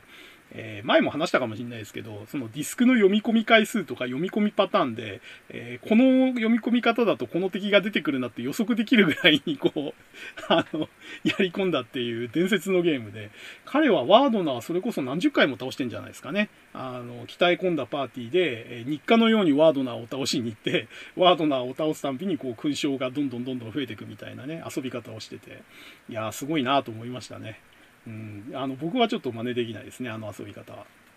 ということで、まあ、あの、あんだけ憧れてたウィザードリーもいざ手に入れて遊び始めてみると、えー、やっぱりちょっと、まあ時代の問題もあって、あんなにこう、かったるいというか、えー、不親切というか、あの、非常に遊ぶのが難しいゲームだなっていうのを実感して、何せあの、呪文もね、一個一個アルファベットを打ち込まなきゃいけない時代だったんで、あの、で、しかもね、あの入力間違えると無効になっちゃったりとかして、あの、かなり、えー、もうドラクエ2とか3とか4が出てた時代に遊ぶには、えー、結構厳しいゲームだったなっていう感じがしますね。はい。えー、あと、もう、あれですね、2、3ね、ゲームメーカー上げて、そろそろ締めますけど、えっ、ー、と、あと、マイクロキャビンとかありましたよね。えー、アニメ系のゲームが得意で、版権取ってあのメゾン国とかうるせえやつらのゲームを出してた記憶がありますね。で、僕が中古で買って持ってたのが、サークシリーズっていう RPG で、これ、イースのモノパクリなんですけれども、日本ハルコムのイースが受けたってんで、手かどうかはわかんないですけども、あの、サークっていうなんだか似たような名前で似たような、えー、ゲーム画面のゲームをマイクロキャビンが出しまして、で、サークとサーク2と、え、ー、と、外伝のガゼルの塔っていうこの3本を、え、ー、と、セットかなんかで中古で買ったんですよね、秋葉原で。でも、例によってあの、中古で買ったのが大学生になってからだったんで、結局手をつけないまま処分したっていう、えー、ゲームです。えー、一部では好評だったんですけれども、えー、なんか遊ぶ気にならなかったですね。はい。で、えー、じゃあこれぐらいで最後にしようかな。あと、ボーステックっていうメーカーがあって、えー、ここが有名なのは銀河英雄伝説のシミュレーションゲームですね。えー、私1と2の88番を中古で買ってて、まあ、例によってあの大学生の頃に買ったんで、えー、あんまり遊び込めなかったんですけれども、えー、ヤン提督とか、えー、メルカツ提督とか、ああいうのを、えー、自分が操作できるっていうんで、ちょっとワクワクしながらやったんですけども、え思ったよりキャラ性が薄くてですね、ちょっと思ってたんと違うって感じになって、えちょっと遊んですぐ手放しちゃった記憶がありますね。なんか銀英伝は、え3のスペシャルパックだとか、えっ、ー、と、4だとかが割と評判いいって話を聞いたことあるんですけども、もうそれぐらいが発売された頃って Windows の環境だったんで、Windows でゲームって僕ほとんど遊ばなかったんですよね。今も、あの、Steam でたまに買いますけど、昔のゲームばっかり遊んでて、新しいの全然遊んでないんで、えー、銀英伝も多分もう二度とこの生涯で遊ぶことはないのかなって感じですね。なんかね、あの、銀英伝ハマってた頃に、ちょうどこういうゲームを楽しく遊べる環境が整ってたらハマってたのかもしれないですけどね。まあ、タイミングが合わなかったってことでしょうね。えー、あと、ボーステックが出してたと思うんですけど、ザ・スキームっていう横スクロールアクションがあって、えー、これ知ってる方はね、あのー、よく知ってるゲームで、知らない方は全然マイナーなゲームなんですけど、何で有名かっていうと、えー、小城雄三さんですね、たびたび名前が出てくる。あの人が作曲した、あの BGM がすっごい素晴らしくて、当時の多分 PC88 の最高峰の音楽なんですよね。ただ、えー、その豪華な音楽の割にゲーム内容はめちゃくちゃしょぼいっていうあの、むちゃくちゃ反比例というか、豪華な音楽の中でやるしょぼい横スクロールアクションゲームっていうものすごい対比になってて、えー、一言で言っちゃうとザ・スキームってクソゲーに近い感じのレベルのゲームだったんですけど、あまりにも音楽が有名で、えー、ザ・スキームのサントラとして出たアルバムが、えー、本家のザ・スキームのゲームソフトより売れちゃったっていう あの、その事実において、えー、ゲームファンの記憶に長く留まってるゲームになってるかなと思いますね。はい。ということで、えー、長々と語ってきましたけども、昭和のパソコンゲーム、こんなところですかね。えー、もうちょっと語れ、語ろうと思えば語るんで、語れるんですけども、えー、私ももう疲れました、今日は。結構やっぱりね、昔の話を思い出しながら語るって、えー、疲れる上にね、タイトルが多いと本当大変。追っかけるだけでもくたくたでございます。ということで、えー、今日のテーマであったあの昭和のパソコンゲームを語るは、えー、この辺にしたいと思います。まあ、あの、ここで語りきれなかったとことか、えー、もっと語りたいところは別テーマで起こすとか、えー、補足で語るとか、えー、ちょっと別な手段で、えやりたいなと思いますので、え第19回はこの辺で、え締めさせてもらいたいと思います。えここまで喋ってたのはハンドルネーム DSK こと大輔でした。えー、それでは、えー、ブラジルの、えー、人ですね、え穴の向こうで聞いてたかもしれないブラジルの方は、え次回もまた聞いていただけると、え大変、え喜びますので、え聞いていただけたらと思います。それでは、えまた次回までごきげんよう。さようなら。